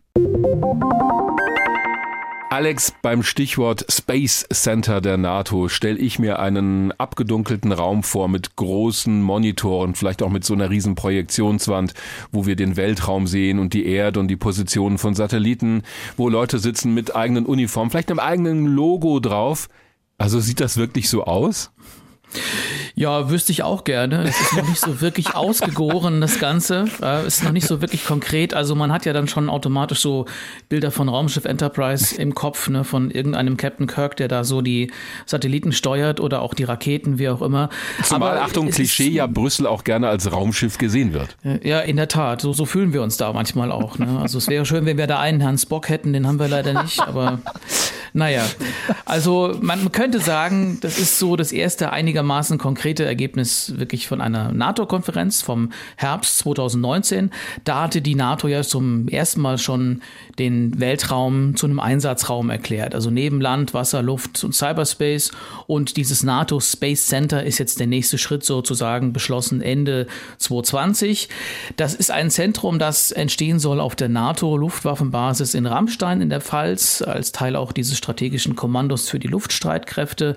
So eine Anlaufstelle soll das sein für NATO-Einsätze, um jetzt mit Kommunikation und Satellitenaufnahmen da zu unterstützen, soweit es geht. So hat es auch der NATO-Generalsekretär erklärt, Jens Stoltenberg. Äh, es geht um Informationsaustausch über mögliche Bedrohungen für Satelliten. Und da sollen dann, äh, wie es heißt, Aktivitäten der NATO koordiniert werden. Die sind leider nicht weiter präzisiert. Ich wüsste auch gern, was für Aktivitäten dann sein sollen. Hm. Dieses Zentrum wird auf jeden Fall klein anfangen. Wenige Mitarbeiter, die jetzt schon dort arbeiten auch. Und das Ganze ist wegen Corona natürlich ein bisschen verzögert, aber weiter in der Entwicklung. Es ist auf jeden Fall der NATO wichtig zu betonen, dass sie jetzt nicht den Weltraum militarisieren will oder in Klammern gesagt noch weiter militarisieren will. Aber sie muss sich eben auf wirklich jetzt ganz neue Herausforderungen einstellen, um eben auch nicht abgehängt zu werden. Du hast gerade eben auf NATO-Generalsekretär Stoltenberg verwiesen und der sagt, naja, es geht jetzt bei diesem Space Center vor allen Dingen Bedrohungen abzuwehren abzuwehren. Ist das aus deiner Sicht tatsächlich das Hauptmotiv? Weil Bedrohung abwehren ist ja eher defensiv. Oder glaubst du, dass die NATO auch schon Optionen überlegt, wie sie möglicherweise selber im All auch offensiver agieren kann? Also ich glaube, es geht vor allem um Defensive. Wenn man sich jetzt den Generalsekretär mal anhört, der sagt, wir sind eine defensive Allianz. Es geht um eine rein defensive Strategie. Eigene Waffen will das Bündnis im All nicht stationieren. Es soll Militärplanern möglich sein, auf jeden Fall sich bei den alliierten Partnern aufzuschalten. Es geht um die Fähigkeit zu navigieren, Datenmaterial für Lagebilder sammeln, auch bedrohliche Raketensysteme entdecken. Und da muss man schauen, wie sich das dann ausgestaltet. Interessant finde ich noch, dass es auf jeden Fall darum geht, Satelliten ja, störungsfrei zu halten, mhm. sagen wir mhm. mal so, mhm. dass sie nicht gehackt werden können. Manche könnten ja durchaus auch bewaffnet werden, man weiß es nicht. Es gibt Anti-Satellitenwaffen, die die Kommunikation stören und auch eben die ganzen anderen Dienstleistungen, auf die wir uns ja täglich verlassen. Luftfahrt, Wettervorhersage, Online-Banking und äh, das sind schon auch Bedrohungsszenarien, die die NATO da sieht. Ja. Ich finde das so ganz interessant, dass du sagst, du nimmst der NATO schon ab, dass sie da eher defensiv rangeht. Auf der anderen mhm. Seite gibt es ja zum Beispiel auch Staaten der NATO, wie zum Beispiel Frankreich, die ja versuchen, eine Anti-Satellitenwaffe sogar zu entwickeln. Ja, ja, ja die USA also, vor allem. Äh, USA auch. Also von genau, daher genau. Mm, gibt es da einerseits die NATO also, und dann noch ein paar Mitgliedsnationen, die halt einfach machen, was sie wollen, so nebenbei. Ja, also ich glaube, du legst da genau den Finger da in die Wunde oder ins, ins All. Also in dem Fall das Gleiche. Es, also es hält in der Tat einige Mitgliedstaaten jetzt nicht davon ab, genau solche Weltraumwaffen zu entwickeln und zu installieren. Also du hast die USA genannt, die haben ja schon unter Präsident Trump ja so eine neue Raketenabwehrstrategie präsentiert. Äh, Waffensysteme gehören dazu, die im Weltraum stationiert werden können, gegenüber Schallraketen, die von Russland und China wiederum entwickelt werden. Frankreich, hast du auch erwähnt, bleibt da Vorreiter in Europa, die lassen sich das nicht nehmen. Auch die, die sagen, okay, ihr könnt jetzt so ein schönes NATO Space Center aufbauen, aber wir planen für uns weiter. Das ist eben auch dann ein französisches äh, Prestige auf jeden Fall. Mhm. Da ist ja sogar die Rede von, das äh, konnte ich auch erst gar nicht glauben, als ich das gehört habe, da ist die Rede von Laserwaffen und auch mhm. Maschinengewehren montiert auf so Kleinstsatelliten, die im Orbit patrouillieren sollen. Irre, gell? Also, also das, das klingt total nach so Captain Future und so, aber äh, ist irgendwann vielleicht dann doch nicht mehr Science Fiction. Aber da ist die NATO wirklich noch nicht wirklich klar, wie sie da mhm. äh, geschlossen vorgeht. Geschlossenheit ist ja eh so eine Sache, auch im Weltraum. Wenn wir also über Bedrohungsszenarien sprechen, habe ich bei dir rausgehört, dann ist das bei der NATO die Furcht, dass eigene Satelliten oder die Satelliten von Mitgliedsländern angegriffen werden könnten, dass sie außer Gefecht gesetzt werden könnten. Welche hm. Länder werden denn da als mögliche Bedrohung oder auch als Gegner definiert von der NATO? Ja, also Russland auf jeden Fall. Die haben ja, also die Russen haben ja Ende 2019 diesen Satelliten Cosmos 2542 ins All gebracht. Das ist den USA schnell aufgefallen, dass da irgendwas nicht stimmt mit dem System. Das hat sich nicht nur mit der Umlaufbahn von einem von ihren Aufklärungssatelliten synchronisiert und kam dem ziemlich nah. Ich glaube 150 Kilometer habe ich gehört. Das ist ja im Weltall durchaus ziemlich nah. Mhm. Und äh, nach zwei Wochen hat das Ding dann ein sogenanntes Subsystem freigesetzt. Dann kam dann wieder ein weiteres Objekt daraus. Ist ein bisschen wie so eine Space Bubble Babuschka, glaube ich. Äh, immer was aus der alten Hülle kommt da raus. Das hat zwar keinen Schaden angerichtet, aber dieses amerikanische Weltraumkommando war überzeugt, dass Moskau da jetzt ein vollständig weltraumgestütztes Waffensystem gerade getestet hat. Und in der NATO wird sowas eben total aufmerksam verfolgt, weil auch China und Indien schon Waffen getestet haben, die gegen Satelliten gerichtet waren. Angenommen, es gibt da eine konkrete Bedrohung in der näheren Zukunft, auch wenn die NATO sagt, wir wollen defensiv agieren, aber das könnte ja dann dazu führen, dass die NATO tätig werden muss, um die eigenen Infrastrukturen zu schützen. Also könnte die NATO morgen schon einen Angriff oder eine Abwehr starten gegen ein Objekt im Weltraum, das sich feindlich verhält. Also ich gehe nicht davon aus, dass man jetzt da morgen schon entsprechend aktiv werden könnte, reagieren könnte. Da müsste man dann auf die Mitgliedstaaten äh, ein bisschen vertrauen, glaube ich, die da äh, besonders sich zu Pionieren machen, wie schon die genannten USA oder eben auch Frankreich.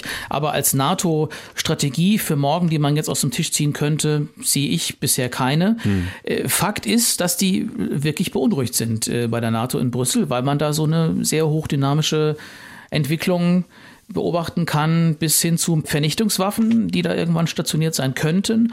Und die Befürchtung ist auf jeden Fall, wenn man dem keinen Einhalt gebietet, und da kommen wir eben zu dieser zweiten Komponente der NATO, diplomatisches Verhandeln auch mit den Partnern, wenn man dem keinen Einhalt gebietet, dann befürchten einige, dass uns dann der Himmel auf den Kopf fällt, wie es die Gallier sich niemals erträumt hätten wahrscheinlich. Weil du gerade eben schon auf diplomatische Initiativen hinweist, Alex. Wir haben vorhin gesprochen mit Dr. Franziska Knurr. Die ist bei der Raumfahrtagentur des DLR in Bonn zuständig für den Bereich UN-Angelegenheiten, also eigentlich genau für den Bereich, der für so diplomatische Bemühungen, Initiativen in dem Kontext eine Rolle spielt. Und da machen sich ja viele Leute tatsächlich Gedanken, wie man jetzt so hm. dieses Wettrüsten regulieren kann, zum Beispiel durch internationale Vereinbarungen. Ja, hat auch beschrieben, wie kompliziert das ist.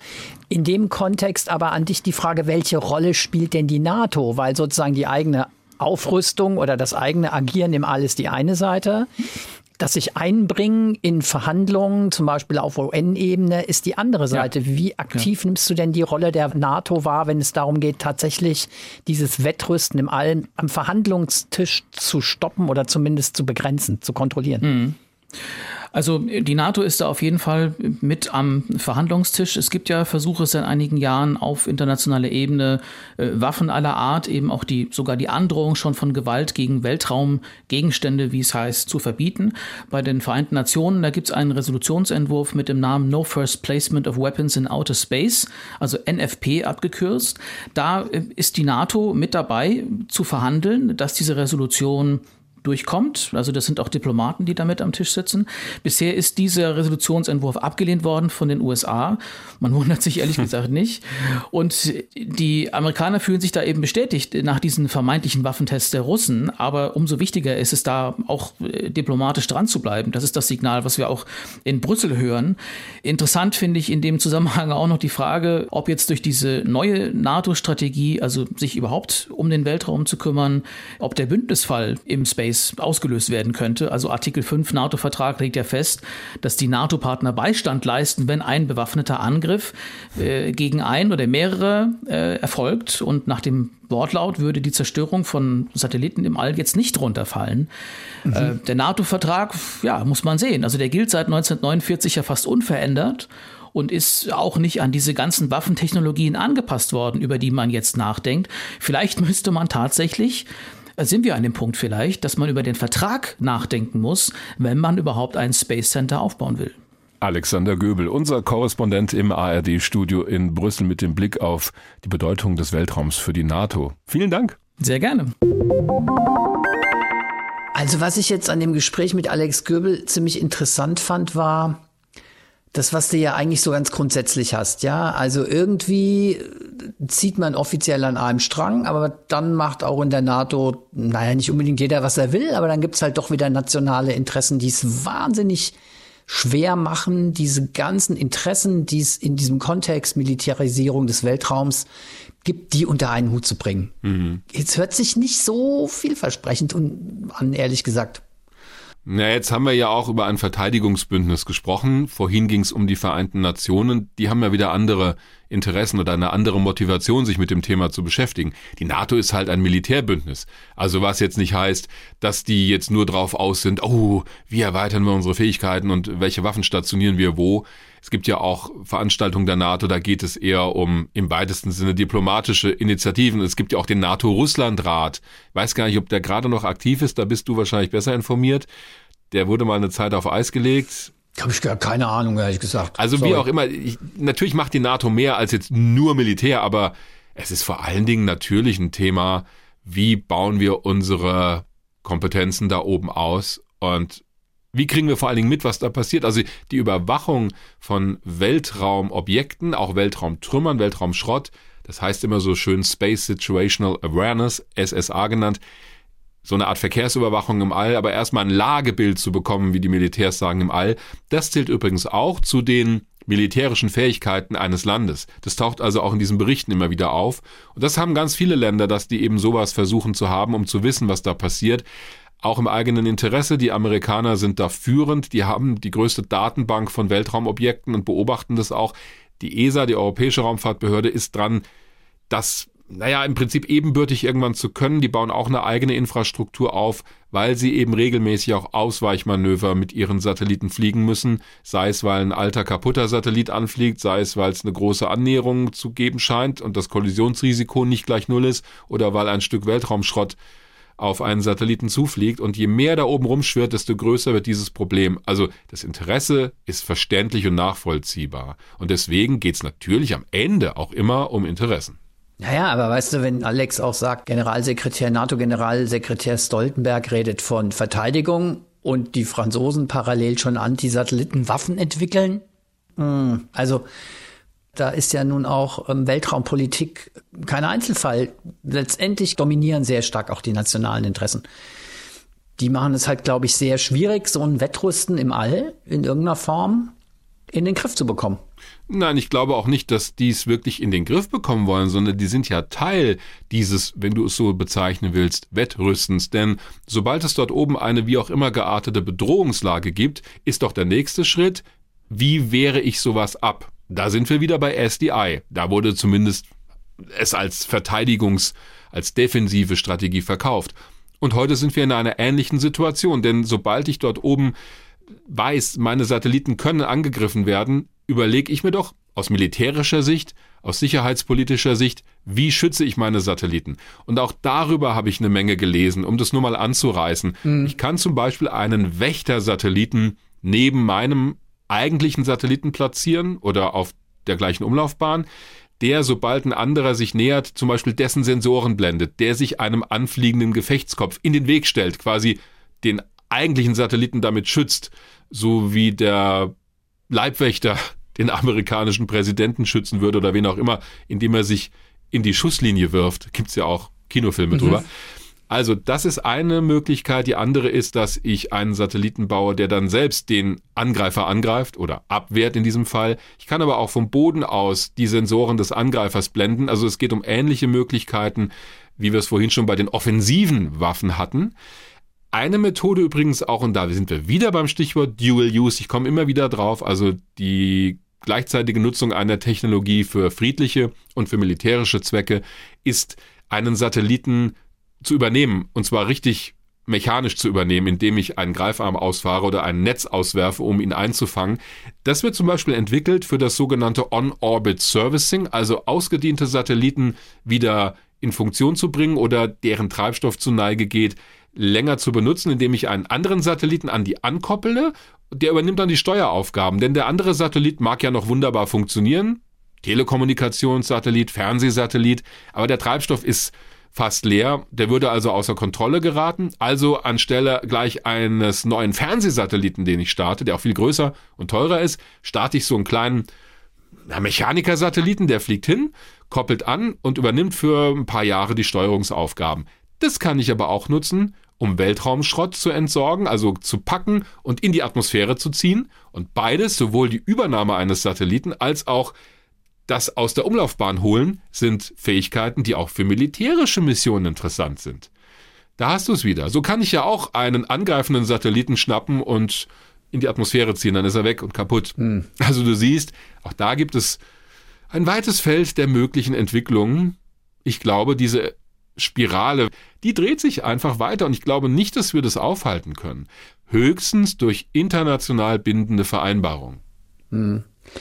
Auf der anderen Seite ist, denke ich, klar geworden, es ist ein Thema, mh, das man im Auge behalten muss und das für uns alle von großer Relevanz ist, weil halt unsere alltägliche Infrastruktur inzwischen sehr stark abhängig ist von Satelliten, die eben im All unterwegs sind. Und das macht im Grunde genommen uns alle abhängig von diesen Satelliten und macht uns natürlich auch alle angreifbar und verletzlich, wenn du so willst. Von daher ist das eigentlich, das hört sich immer so ein bisschen tatsächlich nach Science Fiction an, Krieg im All, aber das ist kein Science Fiction, das ist eine reale Gefahr, beziehungsweise hat eine hohe reale Relevanz. Das schätze ich haargenau so ein. Ich halte das auch überhaupt nicht für eine Vision oder für Science Fiction, denn es passiert zum einen schon so viel da oben, von dem wir auch gar nichts wissen und wo wir auch nur bruchstückhaft etwas mitbekommen, dass das einfach schon ein Fakt ist und jede Nation, die ins All strebt, wird irgendwann auf den Trichter kommen, spätestens wenn das Militär kommt und sagt, wir wollen da auch mitmachen, dass die auch sich in irgendeiner Form eine militärische hm, ja, Kompetenz da aufbauen. Und sei es nur zur Beobachtung, zur Ausspionierung von Gebieten auf der Erde. Und dann habe ich Satelliten da oben, die ich vielleicht auch verteidigen muss, weil sie dann zu Angriffszielen werden, denn die Verbindung vom Weltraum zur Erde, von Weltraumtechnik auch zu unserem Alltag ist mittlerweile so eng, dass ich das nicht ausblenden kann. Deshalb hat es auch einen Sinn zu sagen, wir schützen unsere Infrastruktur dort oben, damit wir nicht angreifbar werden. Wir schützen ja auch unsere Infrastruktur hier am Boden. Und das ist ja auch erstmal nichts Verwerfliches. Das ist auch, hat auch nichts mit Offensivfähigkeiten zu tun. Aber die Grenze im Weltraum verschwimmt da schon so ein bisschen, denn ich kann diese Technologie für beides nutzen. War bei SDI auch so am Ende.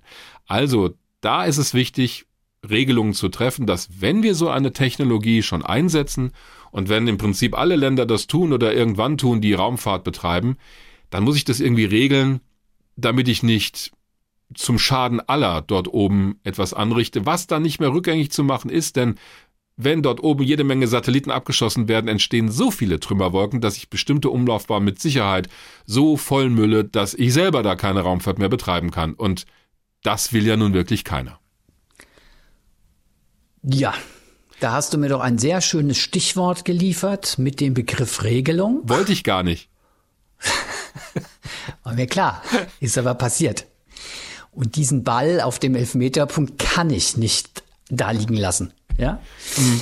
Stichwortregelung und damit kommen wir zur Ollis Besserwisser-Frage. In der heutigen Besserwisser-Frage geht es tatsächlich um eben eine solche Regelung und zwar um den Weltraumvertrag aus dem Jahr 1967, den wir ja auch schon im Laufe dieser Folge an mehreren Stellen angesprochen haben. Den ich natürlich nicht auswendig gelernt habe, was sich jetzt wieder als Fehler erweisen wird. Das hättest du ahnen müssen, dass es besser gewesen wäre, diesen Weltraumvertrag auswendig zu lernen vor dieser Folge. Ja. Der Vertrag, der übrigens genau heißt, Vertrag über über die Grundsätze zur Regelung der Tätigkeiten von Staaten bei der Erforschung und Nutzung des Weltraums einschließlich des Mondes und der Himmelskörper. Richtig. Damit hast du die Frage wieder mal selber beantwortet und sie damit überflüssig gemacht. Der Vertrag umfasst 17 Artikel. Oh. Rate doch mal, was jetzt für eine Frage kommen könnte.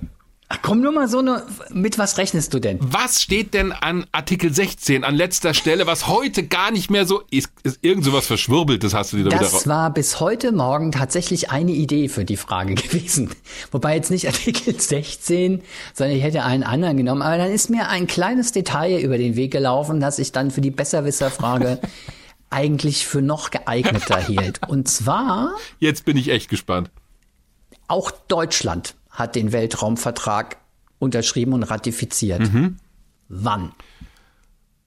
Boah. Spontan, ich habe keine Ahnung, aber die Antwort willst du ja immer hören. Ich würde mal vermuten, wenn du so fragst, sie haben es nicht sofort 1967 gemacht. Richtig. Sondern es war später.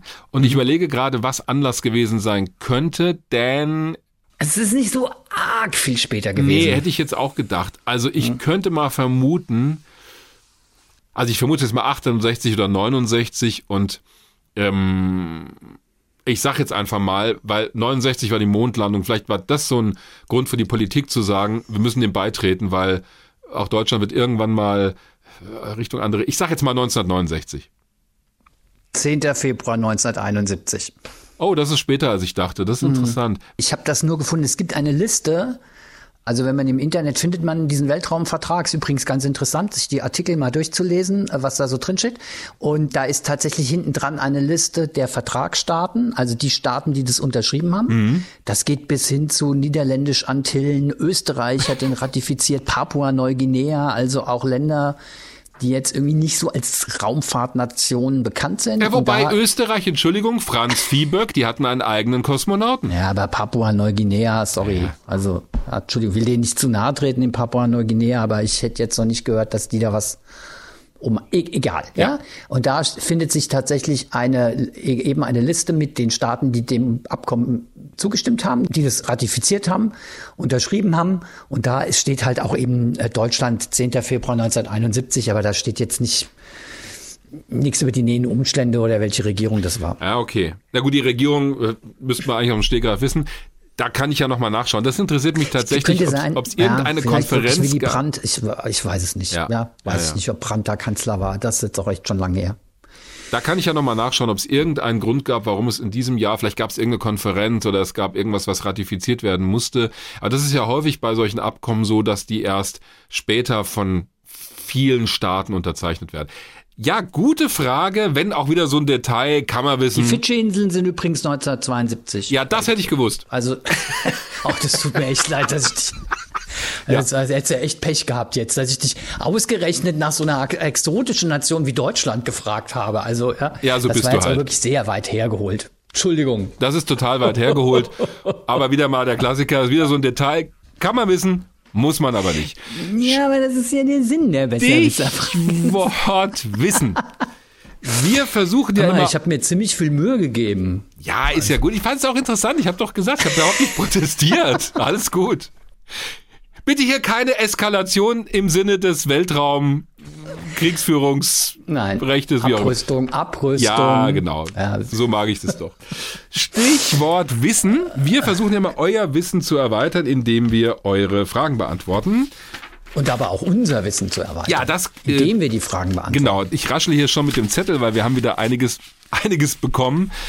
Ihr könnt uns erreichen über hrinforadio.de, unsere Internetseite, über die Mail dort. Das wird uns immer weitergeleitet oder über unsere beiden Twitter-Accounts. Aber Mail ist eigentlich immer ganz gut, denn da kommt es auf jeden Fall sicher an und wir übersehen es dann auch nicht.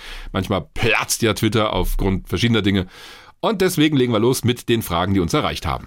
Genau, als erstes hat uns geschrieben, obwohl ich ob er uns als erstes geschrieben hat, aber das ist jetzt die erste Frage, die wir hier behandeln, äh, von Raphael Maywald, 13 Jahre aus Wiesbaden. Er hat uns tatsächlich auch via Mail erreicht und er hat uns zwei Fragen zu unserer Folge über die neuen Mars-Missionen gestellt. Und Dirk, ich würde einfach sagen, erstmal Frage eins Ja, und nach der Antwort zu Frage eins dann Frage zwei. Also, hier ist Frage eins: Ist die Atmosphäre auf dem Mars eigentlich so hoch, dass man dort ohne einen Helm überleben kann? Oder gibt es technische Möglichkeiten, die Atmosphäre auf dem Mars zu erhöhen, um dann einfach dort zu überleben? Ja, die Atmosphäre des Mars reicht ungefähr so weit hinaus in den Weltraum wie die Atmosphäre der Erde, so grob gesagt. Also wenn wir jetzt wirklich nur über die Höhe reden, ich vermute aber mal, Raphael, dass du auch die Dichte der Atmosphäre einfach meinst. Also, um bei der Höhe zu bleiben, wir haben noch in rund 200 Kilometern Höhe, so über den Daumen, Luftmoleküle über dem Mars. Da geht die Atmosphäre dann in den Weltraum über. Allerdings ist die Marsatmosphäre ja viel dünner, ungefähr 100 mal dünner als die der Erde und sie besteht eben vor allem aus Kohlendioxid. Deswegen könnte ein Mensch ohne Raumanzug mit Sauerstoffversorgung dort nicht überleben. Wir könnten die Atmosphäre theoretisch dichter machen auf dem Mars, indem wir dort, Achtung, Kohlendioxid in die Atmosphäre pusten, was wir auf der Erde ja ziemlich gut hinkriegen. Damit würde auf dem Mars ein Treibhauseffekt entstehen. Er würde über einen langen, langen Zeitraum hinweg wärmer werden, die Atmosphäre würde dichter werden und wir müssten sie dann halt noch mit Sauerstoff anreichern, also am besten Pflanzen, Wälder auf dem Mars züchten, denn ansonsten hast du ein Problem, da ist immer noch Kohlendioxid in der Atmosphäre, das du nicht atmen könntest. Das Problem ist aber auch, der Mars ist viel kleiner als die Erde, etwa die Hälfte des Durchmessers hat er nur, deswegen hat er auch eine geringere Schwerkraft und er hat kein Magnetfeld. Er könnte diese Atmosphäre langfristig also wohl gar nicht halten. Die Atmosphäre würde auch durch den Sonnenwind langsam in den Weltraum verschwinden. Das passiert aktuell ja auch. Das wird mit Raumsonden gemessen. Und das ist auch die Theorie, warum der Mars heute so aussieht. Früher, vor etwa dreieinhalb Milliarden Jahren, hatte er ja mal eine dichtere Atmosphäre mit angenehmen Temperaturen, also für uns angenehm, wo es flüssiges Wasser auf der Oberfläche gab in Hülle und Fülle.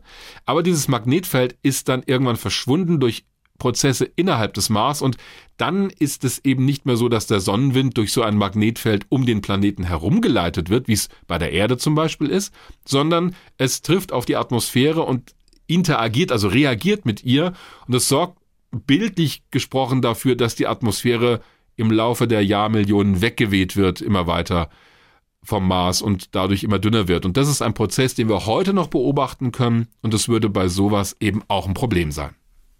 Ist eigentlich schade, so wie du das beschreibst, vor dreieinhalb Milliarden Jahren wäre eine Mars-Mission von der Erde aus ein bisschen sinnvoller gewesen. Ja, zumindest was die Bedingungen auf dem Mars mhm. angeht, ja. Gut, gab's uns noch nicht. Das ist natürlich ein kleines Problem bei der ganzen Geschichte. Wie auch immer. Frage zwei von Raphael. Ähm, weil Elon Musk ja eine Art Pendelverkehr zwischen Erde und Mars machen will, würde das funktionieren? Beziehungsweise was sind seine Pläne dafür und wann will er damit anfangen? Dieser Pendelverkehr zwischen Erde und Mars soll mit einer Flotte von Raumschiffen erfolgen namens Starship. Die wird gerade entwickelt von SpaceX, das ist ja die Firma, die Elon Musk gegründet hat. Damit sollen mal hunderte Menschen auf dem Mars leben können, weil sie mit diesen Raumschiffen dorthin gebracht werden. Das ist die Vision. Beginnen soll das sogar noch in diesem Jahrzehnt, sagt Elon Musk. Also da soll Starship zum ersten Mal zum Mars fliegen. Das finde ich sehr optimistisch, denn im Moment haben wir ja nur Prototypen dieses Starships, die in der Atmosphäre fliegen und versuchen, so hoch wie ungefähr ein Flugzeug, also ein Passagierflugzeug zu kommen und von dort dieses Landemanöver zu üben, was ziemlich gut geklappt hat, aber bislang noch nicht so gut, dass das Raumschiff in einem Stück später langfristig auf dem Boden gestanden hat. Beim letzten Mal ist es härter gelandet. Nee, beim vorletzten Mal ist es, also jetzt, wo wir diesen Podcast aufnehmen, inzwischen hat es vielleicht schon mehr Flüge gegeben. Beim vorletzten Mal ist es eigentlich ziemlich gut gelandet, leider zu hart aufgesetzt und dann nach der Landung, nach der ganzen Weile explodiert leider. Aber das war schon ziemlich gut und beim letzten Flug stand jetzt, ist es in der Luft explodiert, als die Triebwerke gezündet werden sollten zur Landung. Aber diese Versionen des Starship werden auch dafür gebaut für solche Tests. Also eigentlich wird da eingeplant, dass sie auch explodieren können. Die Technik wird halt immer weiter verfeinert. Das ist die Philosophie von SpaceX. Und bevor ich jetzt zu viel erzähle, Olli und ich haben uns sowieso schon überlegt, die nächste Folge machen wir mal über das Starship und die Vision von Elon Musk und SpaceX, den Mars zu erobern, ohne das jetzt kriegerisch zu meinen, aber da passiert wirklich so viel, zumal die NASA ja auch das Starship, also eine Version davon als Landefähre ausgewählt hat für die nächsten Flüge zum Mond. Und spannenderweise von den drei Firmen, die Studienaufträge bekommen haben, war SpaceX die erste und bislang einzige, die den Auftrag bekommen hat. Wir bekommen auch ziemlich viele Mails. Macht doch mal was über Starship SpaceX. Mal, was haltet ihr denn davon? Und jetzt haben wir gesagt, das machen wir einfach in der nächsten Folge. Genau. Kommen wir zur nächsten Frage. Auch da geht es nochmal um den Mars, aber mit einem anderen Aspekt. Denn Ulrich Küster aus Schlitz hat auf unsere Berichterstattung zum Weltraumschrott in HR Info reagiert, denn da gab's, haben wir berichtet über eine Konferenz in Darmstadt im ESOC. Und er schreibt jetzt Weltraumschrott. Wer oder was würde denn den Schrott vom Mars holen? ah ja. Ganz kurze, schnörkellose Frage. Meine schnörkellose Antwort lautet, niemand. also bis wir Menschen da mal landen werden. Mit dem Schrott ist es im Weltraum halt immer so eine Sache. Da sind verschiedene Dinge gemeint. Der Weltraumschrott, um den es da bei H-Info ging, das war anlässlich einer regelmäßig stattfindenden Konferenz in Darmstadt beim European Space Operations Center, dem ESOC. Da geht es um Weltraumtrümmer und Weltraumschrott in der Erdumlaufbahn. Und die sind darauf sind wir vorhin auch im Zusammenhang mit der militärischen Nutzung des Weltraums eingegangen, eine große Bedrohung für andere Satelliten, weil es immer mehr von diesen Trümmerstücken gibt, über die wir auch keine Kontrolle haben, die wegen der großen Geschwindigkeiten wie Geschosse dort oben wirken. Ausgediente Satelliten sind ein anderes Problem. Das ist das Thema Weltraumschrott in der Erdumlaufbahn. Das ist eine Gefahr für die Raumfahrt in der Umgebung der Erde. Der Schrott auf dem Mars, ich vermute mal, er meint ausgediente Raumsonden, auch welche, die dort abgestürzt sind, die Mars Rover, die entweder noch aktiv dort fahren oder auch ihren Dienst eingestellt haben. Die stehen natürlich da oben rum, aber das ist so überschaubar, diese paar Raumsonden, und die tun auch keinem was. Also die sind weder ein Problem für zukünftige Raumfahrtaktivitäten, noch sind die ein Problem für mögliches Leben auf dem Mars, denn solche Raumflugkörper, die den Boden erreichen, müssen immer vorher weitestgehend sterilisiert werden, dass also nur eine bestimmte Anzahl von Keimen oder biologischem Material an Bord ist, das den Mars kontaminieren könnte. Und wenn irgendwann einmal Menschen auf dem Mars landen, dann glaube ich, werden diese Artefakte der Marsforschung die ersten Ziele sein für Mars-Archäologen, die dann diese Sonden einsammeln und sie vielleicht in ein Museum auf dem Mars stellen, ganz weit in die Zukunft gedacht. Also ich glaube, das Problem des Schrotts auf dem Mars ist im Moment noch zu vernachlässigen. Gut. Die dritte Frage kommt von Lukas Schmock, der sich per E-Mail an uns gewendet hat und das ist jetzt wieder so eine physikalische Frage. Mhm. Oh, da komme ich echt immer ganz schnell irgendwie so an meine, an meine Grenzen, irgendwie, um die Frage überhaupt zu verstehen, weil, also ehrlich gesagt, Physik hat mich nie interessiert, aber ich bin ja auch echt keine Leuchte drin. Gibt vielleicht aber auch einen Zusammenhang zwischen den beiden Sachen. Möglicherweise. Kompetenz, ja. Also. Vielleicht hattest du auch den falschen Lehrer oder die falsche Lehrerin, ich weiß Daran wird es gelegen haben. genau. Also okay, Lukas Schmock bezeichnet sich als begeisterten Hörer und kleinst Hobby-Astronomen. Das mit dem begeisterten Hörer freut uns natürlich sehr, Dirk und mich. Ja. Und er möchte etwas wissen zum Thema Lichtgeschwindigkeit und Wellenlänge. Nimmt wahrscheinlich Bezug auf eine Frage in der letzten Folge, wo es um das Thema Funkverzögerungen zwischen Erde und Mars geht. Ich versuche mal die Frage so zusammenzufassen, wie ich sie verstanden habe. Also, laut Einstein schreibt Lukas Schmock, ist es unmöglich, dass sich etwas schneller als das Licht bewegt. Mhm. Aber er sagt, rotes Licht, infrarotes Licht und ultraviolettes Licht, blaues Licht haben ja verschiedene Wellenlängen. Und jetzt will er wissen, bewegt sich dann trotzdem, obwohl diese beiden Lichtarten unterschiedliche Wellenlängen haben, bewegen sie sich dann trotzdem beide Lichtarten mit der gleichen Geschwindigkeit, obwohl sie doch eigentlich mit den unterschiedlichen Wellenlängen unterschiedliche Strecken zurücklegen müssen. Mhm. Also ich habe das Problem verstanden, was er meint. Ich musste es auch zweimal lesen, aber äh, die Frage ist eigentlich ganz klar formuliert. Wenn wir langwelliges Licht haben, also rotes Licht, dann ist ja die Strecke, die ein Lichtteilchen theoretisch zurücklegen muss, wenn es dieser Wellenbewegung folgt, kürzer als bei einem Lichtteilchen, im kurzwelligen Licht, also blau zum Beispiel. Das kann man sich mal aufmalen auf ein Blatt Papier. Also einmal so eine langgezogene Welle, das wäre das rote Licht, und dann so eine, wo es ständig auf und ab geht innerhalb kurzer Zeit, das wäre das kurzwellige Licht. Und dann wäre ja die Länge dieser Linie, die ich zeichne, bei dem kurzwelligen viel länger, wenn ich das auseinanderziehe, als bei dem langwelligen Licht. Also war die Überlegung, wenn er sagt, das Lichtteilchen bewegt sich mit Lichtgeschwindigkeit und folgt quasi dieser Kurve, dann ist es ja beim blauen Licht, müsste es viel länger unterwegs sein, um die Strecke zurückzulegen, oder es müsste schneller sein, damit es zur gleichen Zeit ankommt wie das Lichtteilchen beim roten Licht.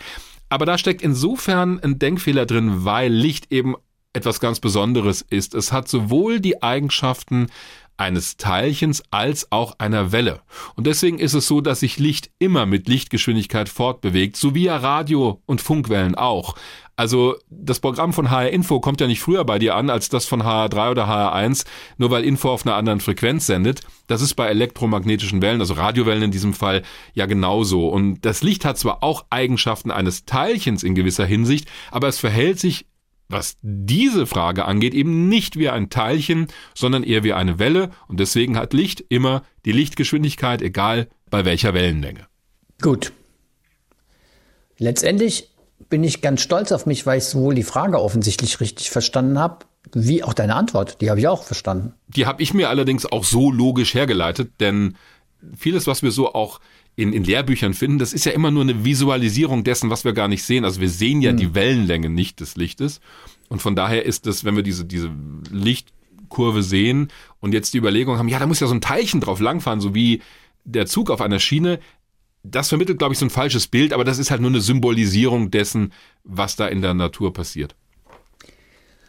Wir kommen zur letzten Frage. Und die kommt von Philipp Takano. Ich hoffe, ich habe den Namen richtig ausgesprochen oder Takano, weiß ich nicht. Hat uns auch eine Mail geschrieben. Und er hat eine Frage, bei der es nicht um Raumfahrt geht oder sagen wir mal noch weniger um Raumfahrt als gerade eben bei dem Thema Lichtgeschwindigkeit, sondern es geht um Astrophysik. Und diese Frage ist nicht nur sehr umfangreich und sehr lang, sie ist auch verbunden mit einer eigenen Theorie, die ich jetzt ehrlich gesagt gar nicht mehr verstanden habe. Das hat dann auch einfach meine physikalischen und bei mir nun überhaupt nicht vorhandenen astrophysikalischen Kompetenzen und Fähigkeiten bei Weitem überschritten. Ich kürze das jetzt mal alles sehr, sehr ein und formuliere einfach mal nur die Frage, schenken mir auch mal die Herleitung. Mhm. Thema ist der Urknall, also die Entstehung des Universums und die Frage ist, ob man nicht den Ort finden kann oder den Ort benennen kann, wo dieser Urknall stattgefunden hat. Also der Philipp hat irgendwie da eine eigene Theorie entwickelt und die sich auch schon fast selber beantwortet. Das lassen wir jetzt mal alles weg, weil letztendlich geht es wirklich um diese Frage, kann man den Ort benennen, wo der Urknall stattgefunden hat oder müsste man den nicht eigentlich benennen können? Ja. Gibt's den? Wir hatten so eine ähnliche Frage ja schon mal und da war die Antwort, der Urknall hat ja überall zur gleichen Zeit stattgefunden, weil das Universum in dieser Theorie aus einem Punkt entstanden ist und von dem aus expandiert ist in alle Richtungen. Und das Echo dieses Urknalls können wir heute auch noch messen und wahrnehmen als kosmische Hintergrundstrahlung, so wird das genannt, ganz egal, wo wir hinschauen oder hineinhorchen ins Universum. Von daher gucken wir eigentlich immer, egal wo wir hinschauen, in den Anfang des Universums zurück, weil es damals in einem einzigen Moment entstanden ist und sich seitdem ausdehnt. Aber diese Frage ist so komplex und da geht es auch um die Blasenstruktur des Universums. Er schreibt da von einem Schaumbad, wo er den Gedanken hatte, ach, das könnte doch genauso sein. Und wir sind ja nun tatsächlich ein Raumfahrt-Podcast und kein Astrophysik-Podcast. Und deswegen habe ich diese Frage mal weitergegeben und habe dabei auch festgestellt, es gibt eine Initiative auf den sozialen Medien, um die Sichtbarkeit von Astrophysikerinnen ein bisschen zu erhöhen. Also ich habe das so verstanden, sowohl innerhalb des eigenen Fachgebietes, aber auch in den Medien. Und da habe ich mir gedacht, das ist doch eine schöne Gelegenheit, um so jemanden anzufragen. Und da bin ich auch fündig geworden bei Dr. Ulrike Kuchner. Die ist Astrophysikerin an der Universität von Nottingham und der habe ich das geschickt und sie um eine Einschätzung gebeten und sie war so nett, uns auch eine Antwort zu schicken. Das ist ein Audio, das geht jetzt ungefähr so drei, dreieinhalb Minuten Minuten, weil es doch ziemlich komplex ist. Aber sie hat es so, finde ich, anschaulich erklärt und auch in den verschiedenen Aspekten erklärt, die der Hörer da anspricht. Das hören wir uns einfach mal an. Im heutigen Universum, also 13,8 Milliarden Jahre nach dem Urknall, gibt es Gegenden, die relativ leer sind und Gegenden dicht an Materie. Also das ist diffuses Gas, in denen sich Sterne und Galaxien bilden aber auch dunkle Materie. Das ist diese Materie, die wir zwar nicht sehen können, aber deren Auswirkung wir sehen. Äh, vergleichbar mit der Auswirkung von Wind auf Baumkronen, die wir sehen, ohne den Wind selber zu sehen.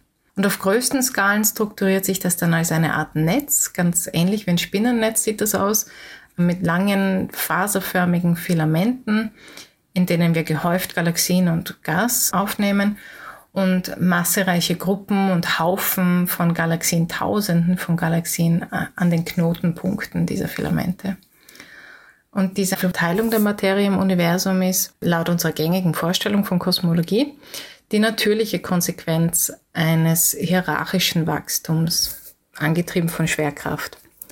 Das heißt, dass sich kleinere Klumpen zuerst bilden, die immer mehr Materie anziehen und somit wachsen und größer werden und ganz natürlich kollabieren die Strukturen zuerst in zwei Richtungen und dann in drei und so entsteht die stabile netzartige Struktur aus Filamenten, die größere Ansammlungen verbinden, diesem Spinnennetz. Äh, und als Konsequenz dehnen sich Hohlräume in den Zwischenräumen aus, die wie ein unterirdisches Tunnelsystem miteinander verbunden sind. Wir können uns also das Universum wie einen Schwamm vorstellen oder den Schaum, den der Hörer beschreibt. Und der Gradient, von dem der Hörer spricht, also die Entwicklung von weniger massereichen kleineren zu immer mehr massereicheren größeren Strukturen, ist also primär ein zeitlicher, kein räumlicher. Unsere Kosmologie sagt auch, dass sich am Beginn des Universums, also nach dem Urknall, der Raum innerhalb von dem Bruchteil einer Sekunde gleichmäßig in alle Richtungen ausdehnt. Das ist die Inflationstheorie. Und aufgrund der Eigenschaft des Lichts sehen wir ja, wenn wir Aufnahmen von Objekten machen, die weit entfernt sind, gleichzeitig diese Objekte, wie sie in der Vergangenheit ausgesehen haben. Und schon da im frühen, im frühesten Universum zeigt sich, dass es ganz kleine Dichteunterschiede gegeben hat. Winzige Strukturen in der Verteilung. Das heißt, wir sehen Regionen, die wärmer sind und solche, die kälter sind. Das heißt, solche, die dichter oder weniger dicht sind. Und es wird angenommen, dass der Ursprung dafür ganz zufällige Quantumfluktuationen im ganz, ganz jungen Universum sind, die sich während der Inflation gedehnt und gestreckt haben. Und aus diesem Keim entwickelt sich eben über die nächsten Milliarden Jahre dank der Gravitation diese Struktur immer weiter. Im Übrigen können wir diese Entwicklung auch sehr gut in Computersimulationen nachverfolgen. Das ist ganz wichtig. Indem wir die Simulationen mit Beobachtungen vergleichen, können wir physikalische Gesetze im Universum besser verstehen. Soweit Ulrike Kuchner, Astrophysikerin an der Universität von Nottingham. Vielen Dank für diese Antwort und die Einschätzung. Das war jetzt ja auch insgesamt ein bisschen länger als das, was wir eigentlich in dieser Fragen- und Antwort-Rubrik haben, aber bei dem Thema, weil wir halt ein Raumfahrt-Podcast sind, bin ich sehr dankbar für diese Einschätzung gewesen. Hab dabei auch wieder was gelernt über die Struktur des Universums und wie wir das auch so als Blasenstruktur sehen können tatsächlich. Mhm. Trotzdem müssen wir mal heute, glaube ich, hier einen Hinweis in eigener Sache machen. Ja.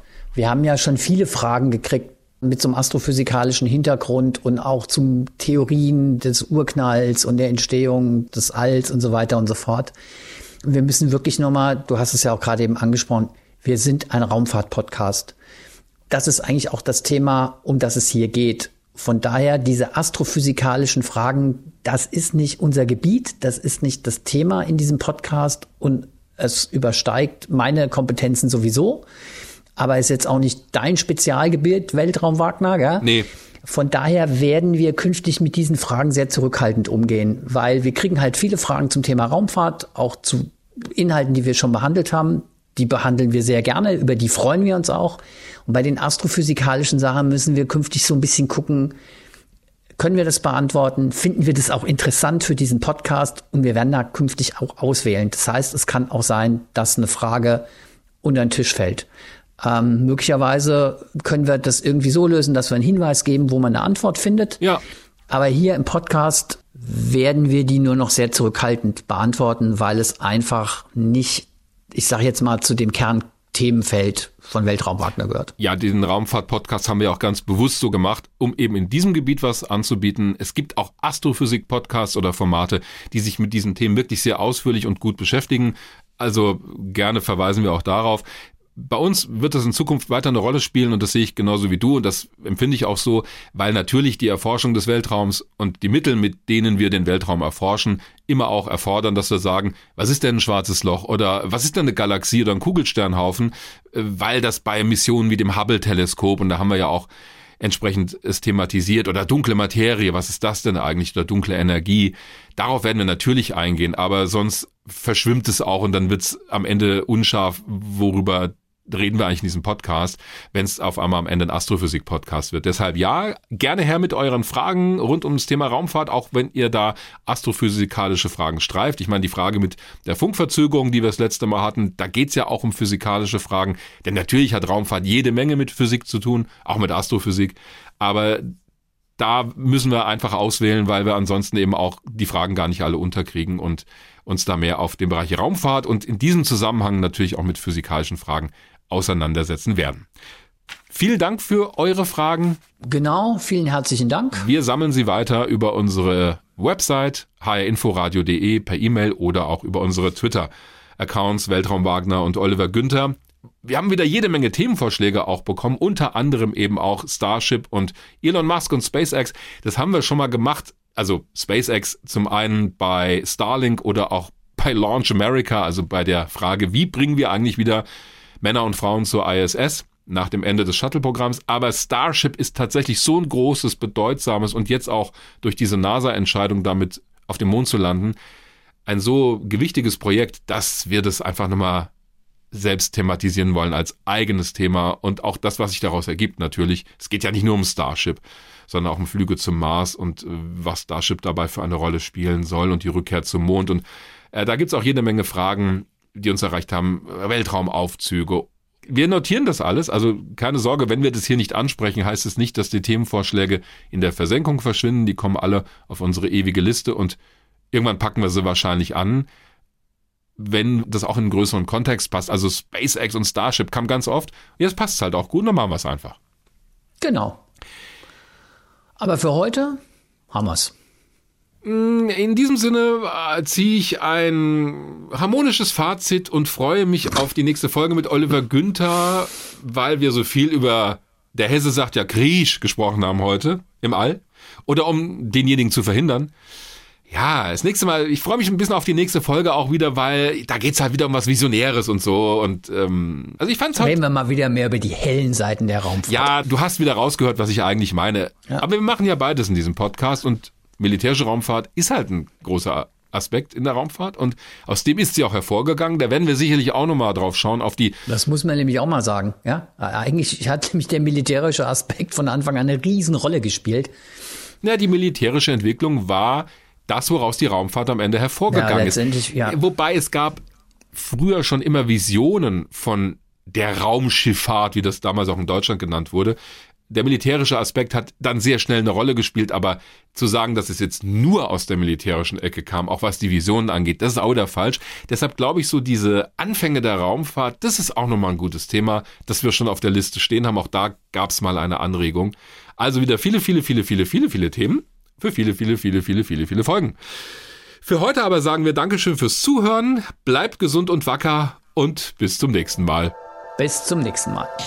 Weltraum Wagner, der Podcast zum Thema Raumfahrt mit Dirk Wagner und Oliver Günther. Immer am letzten Dienstag im Monat. HR Info. Wer es hört, hat mehr zu sagen.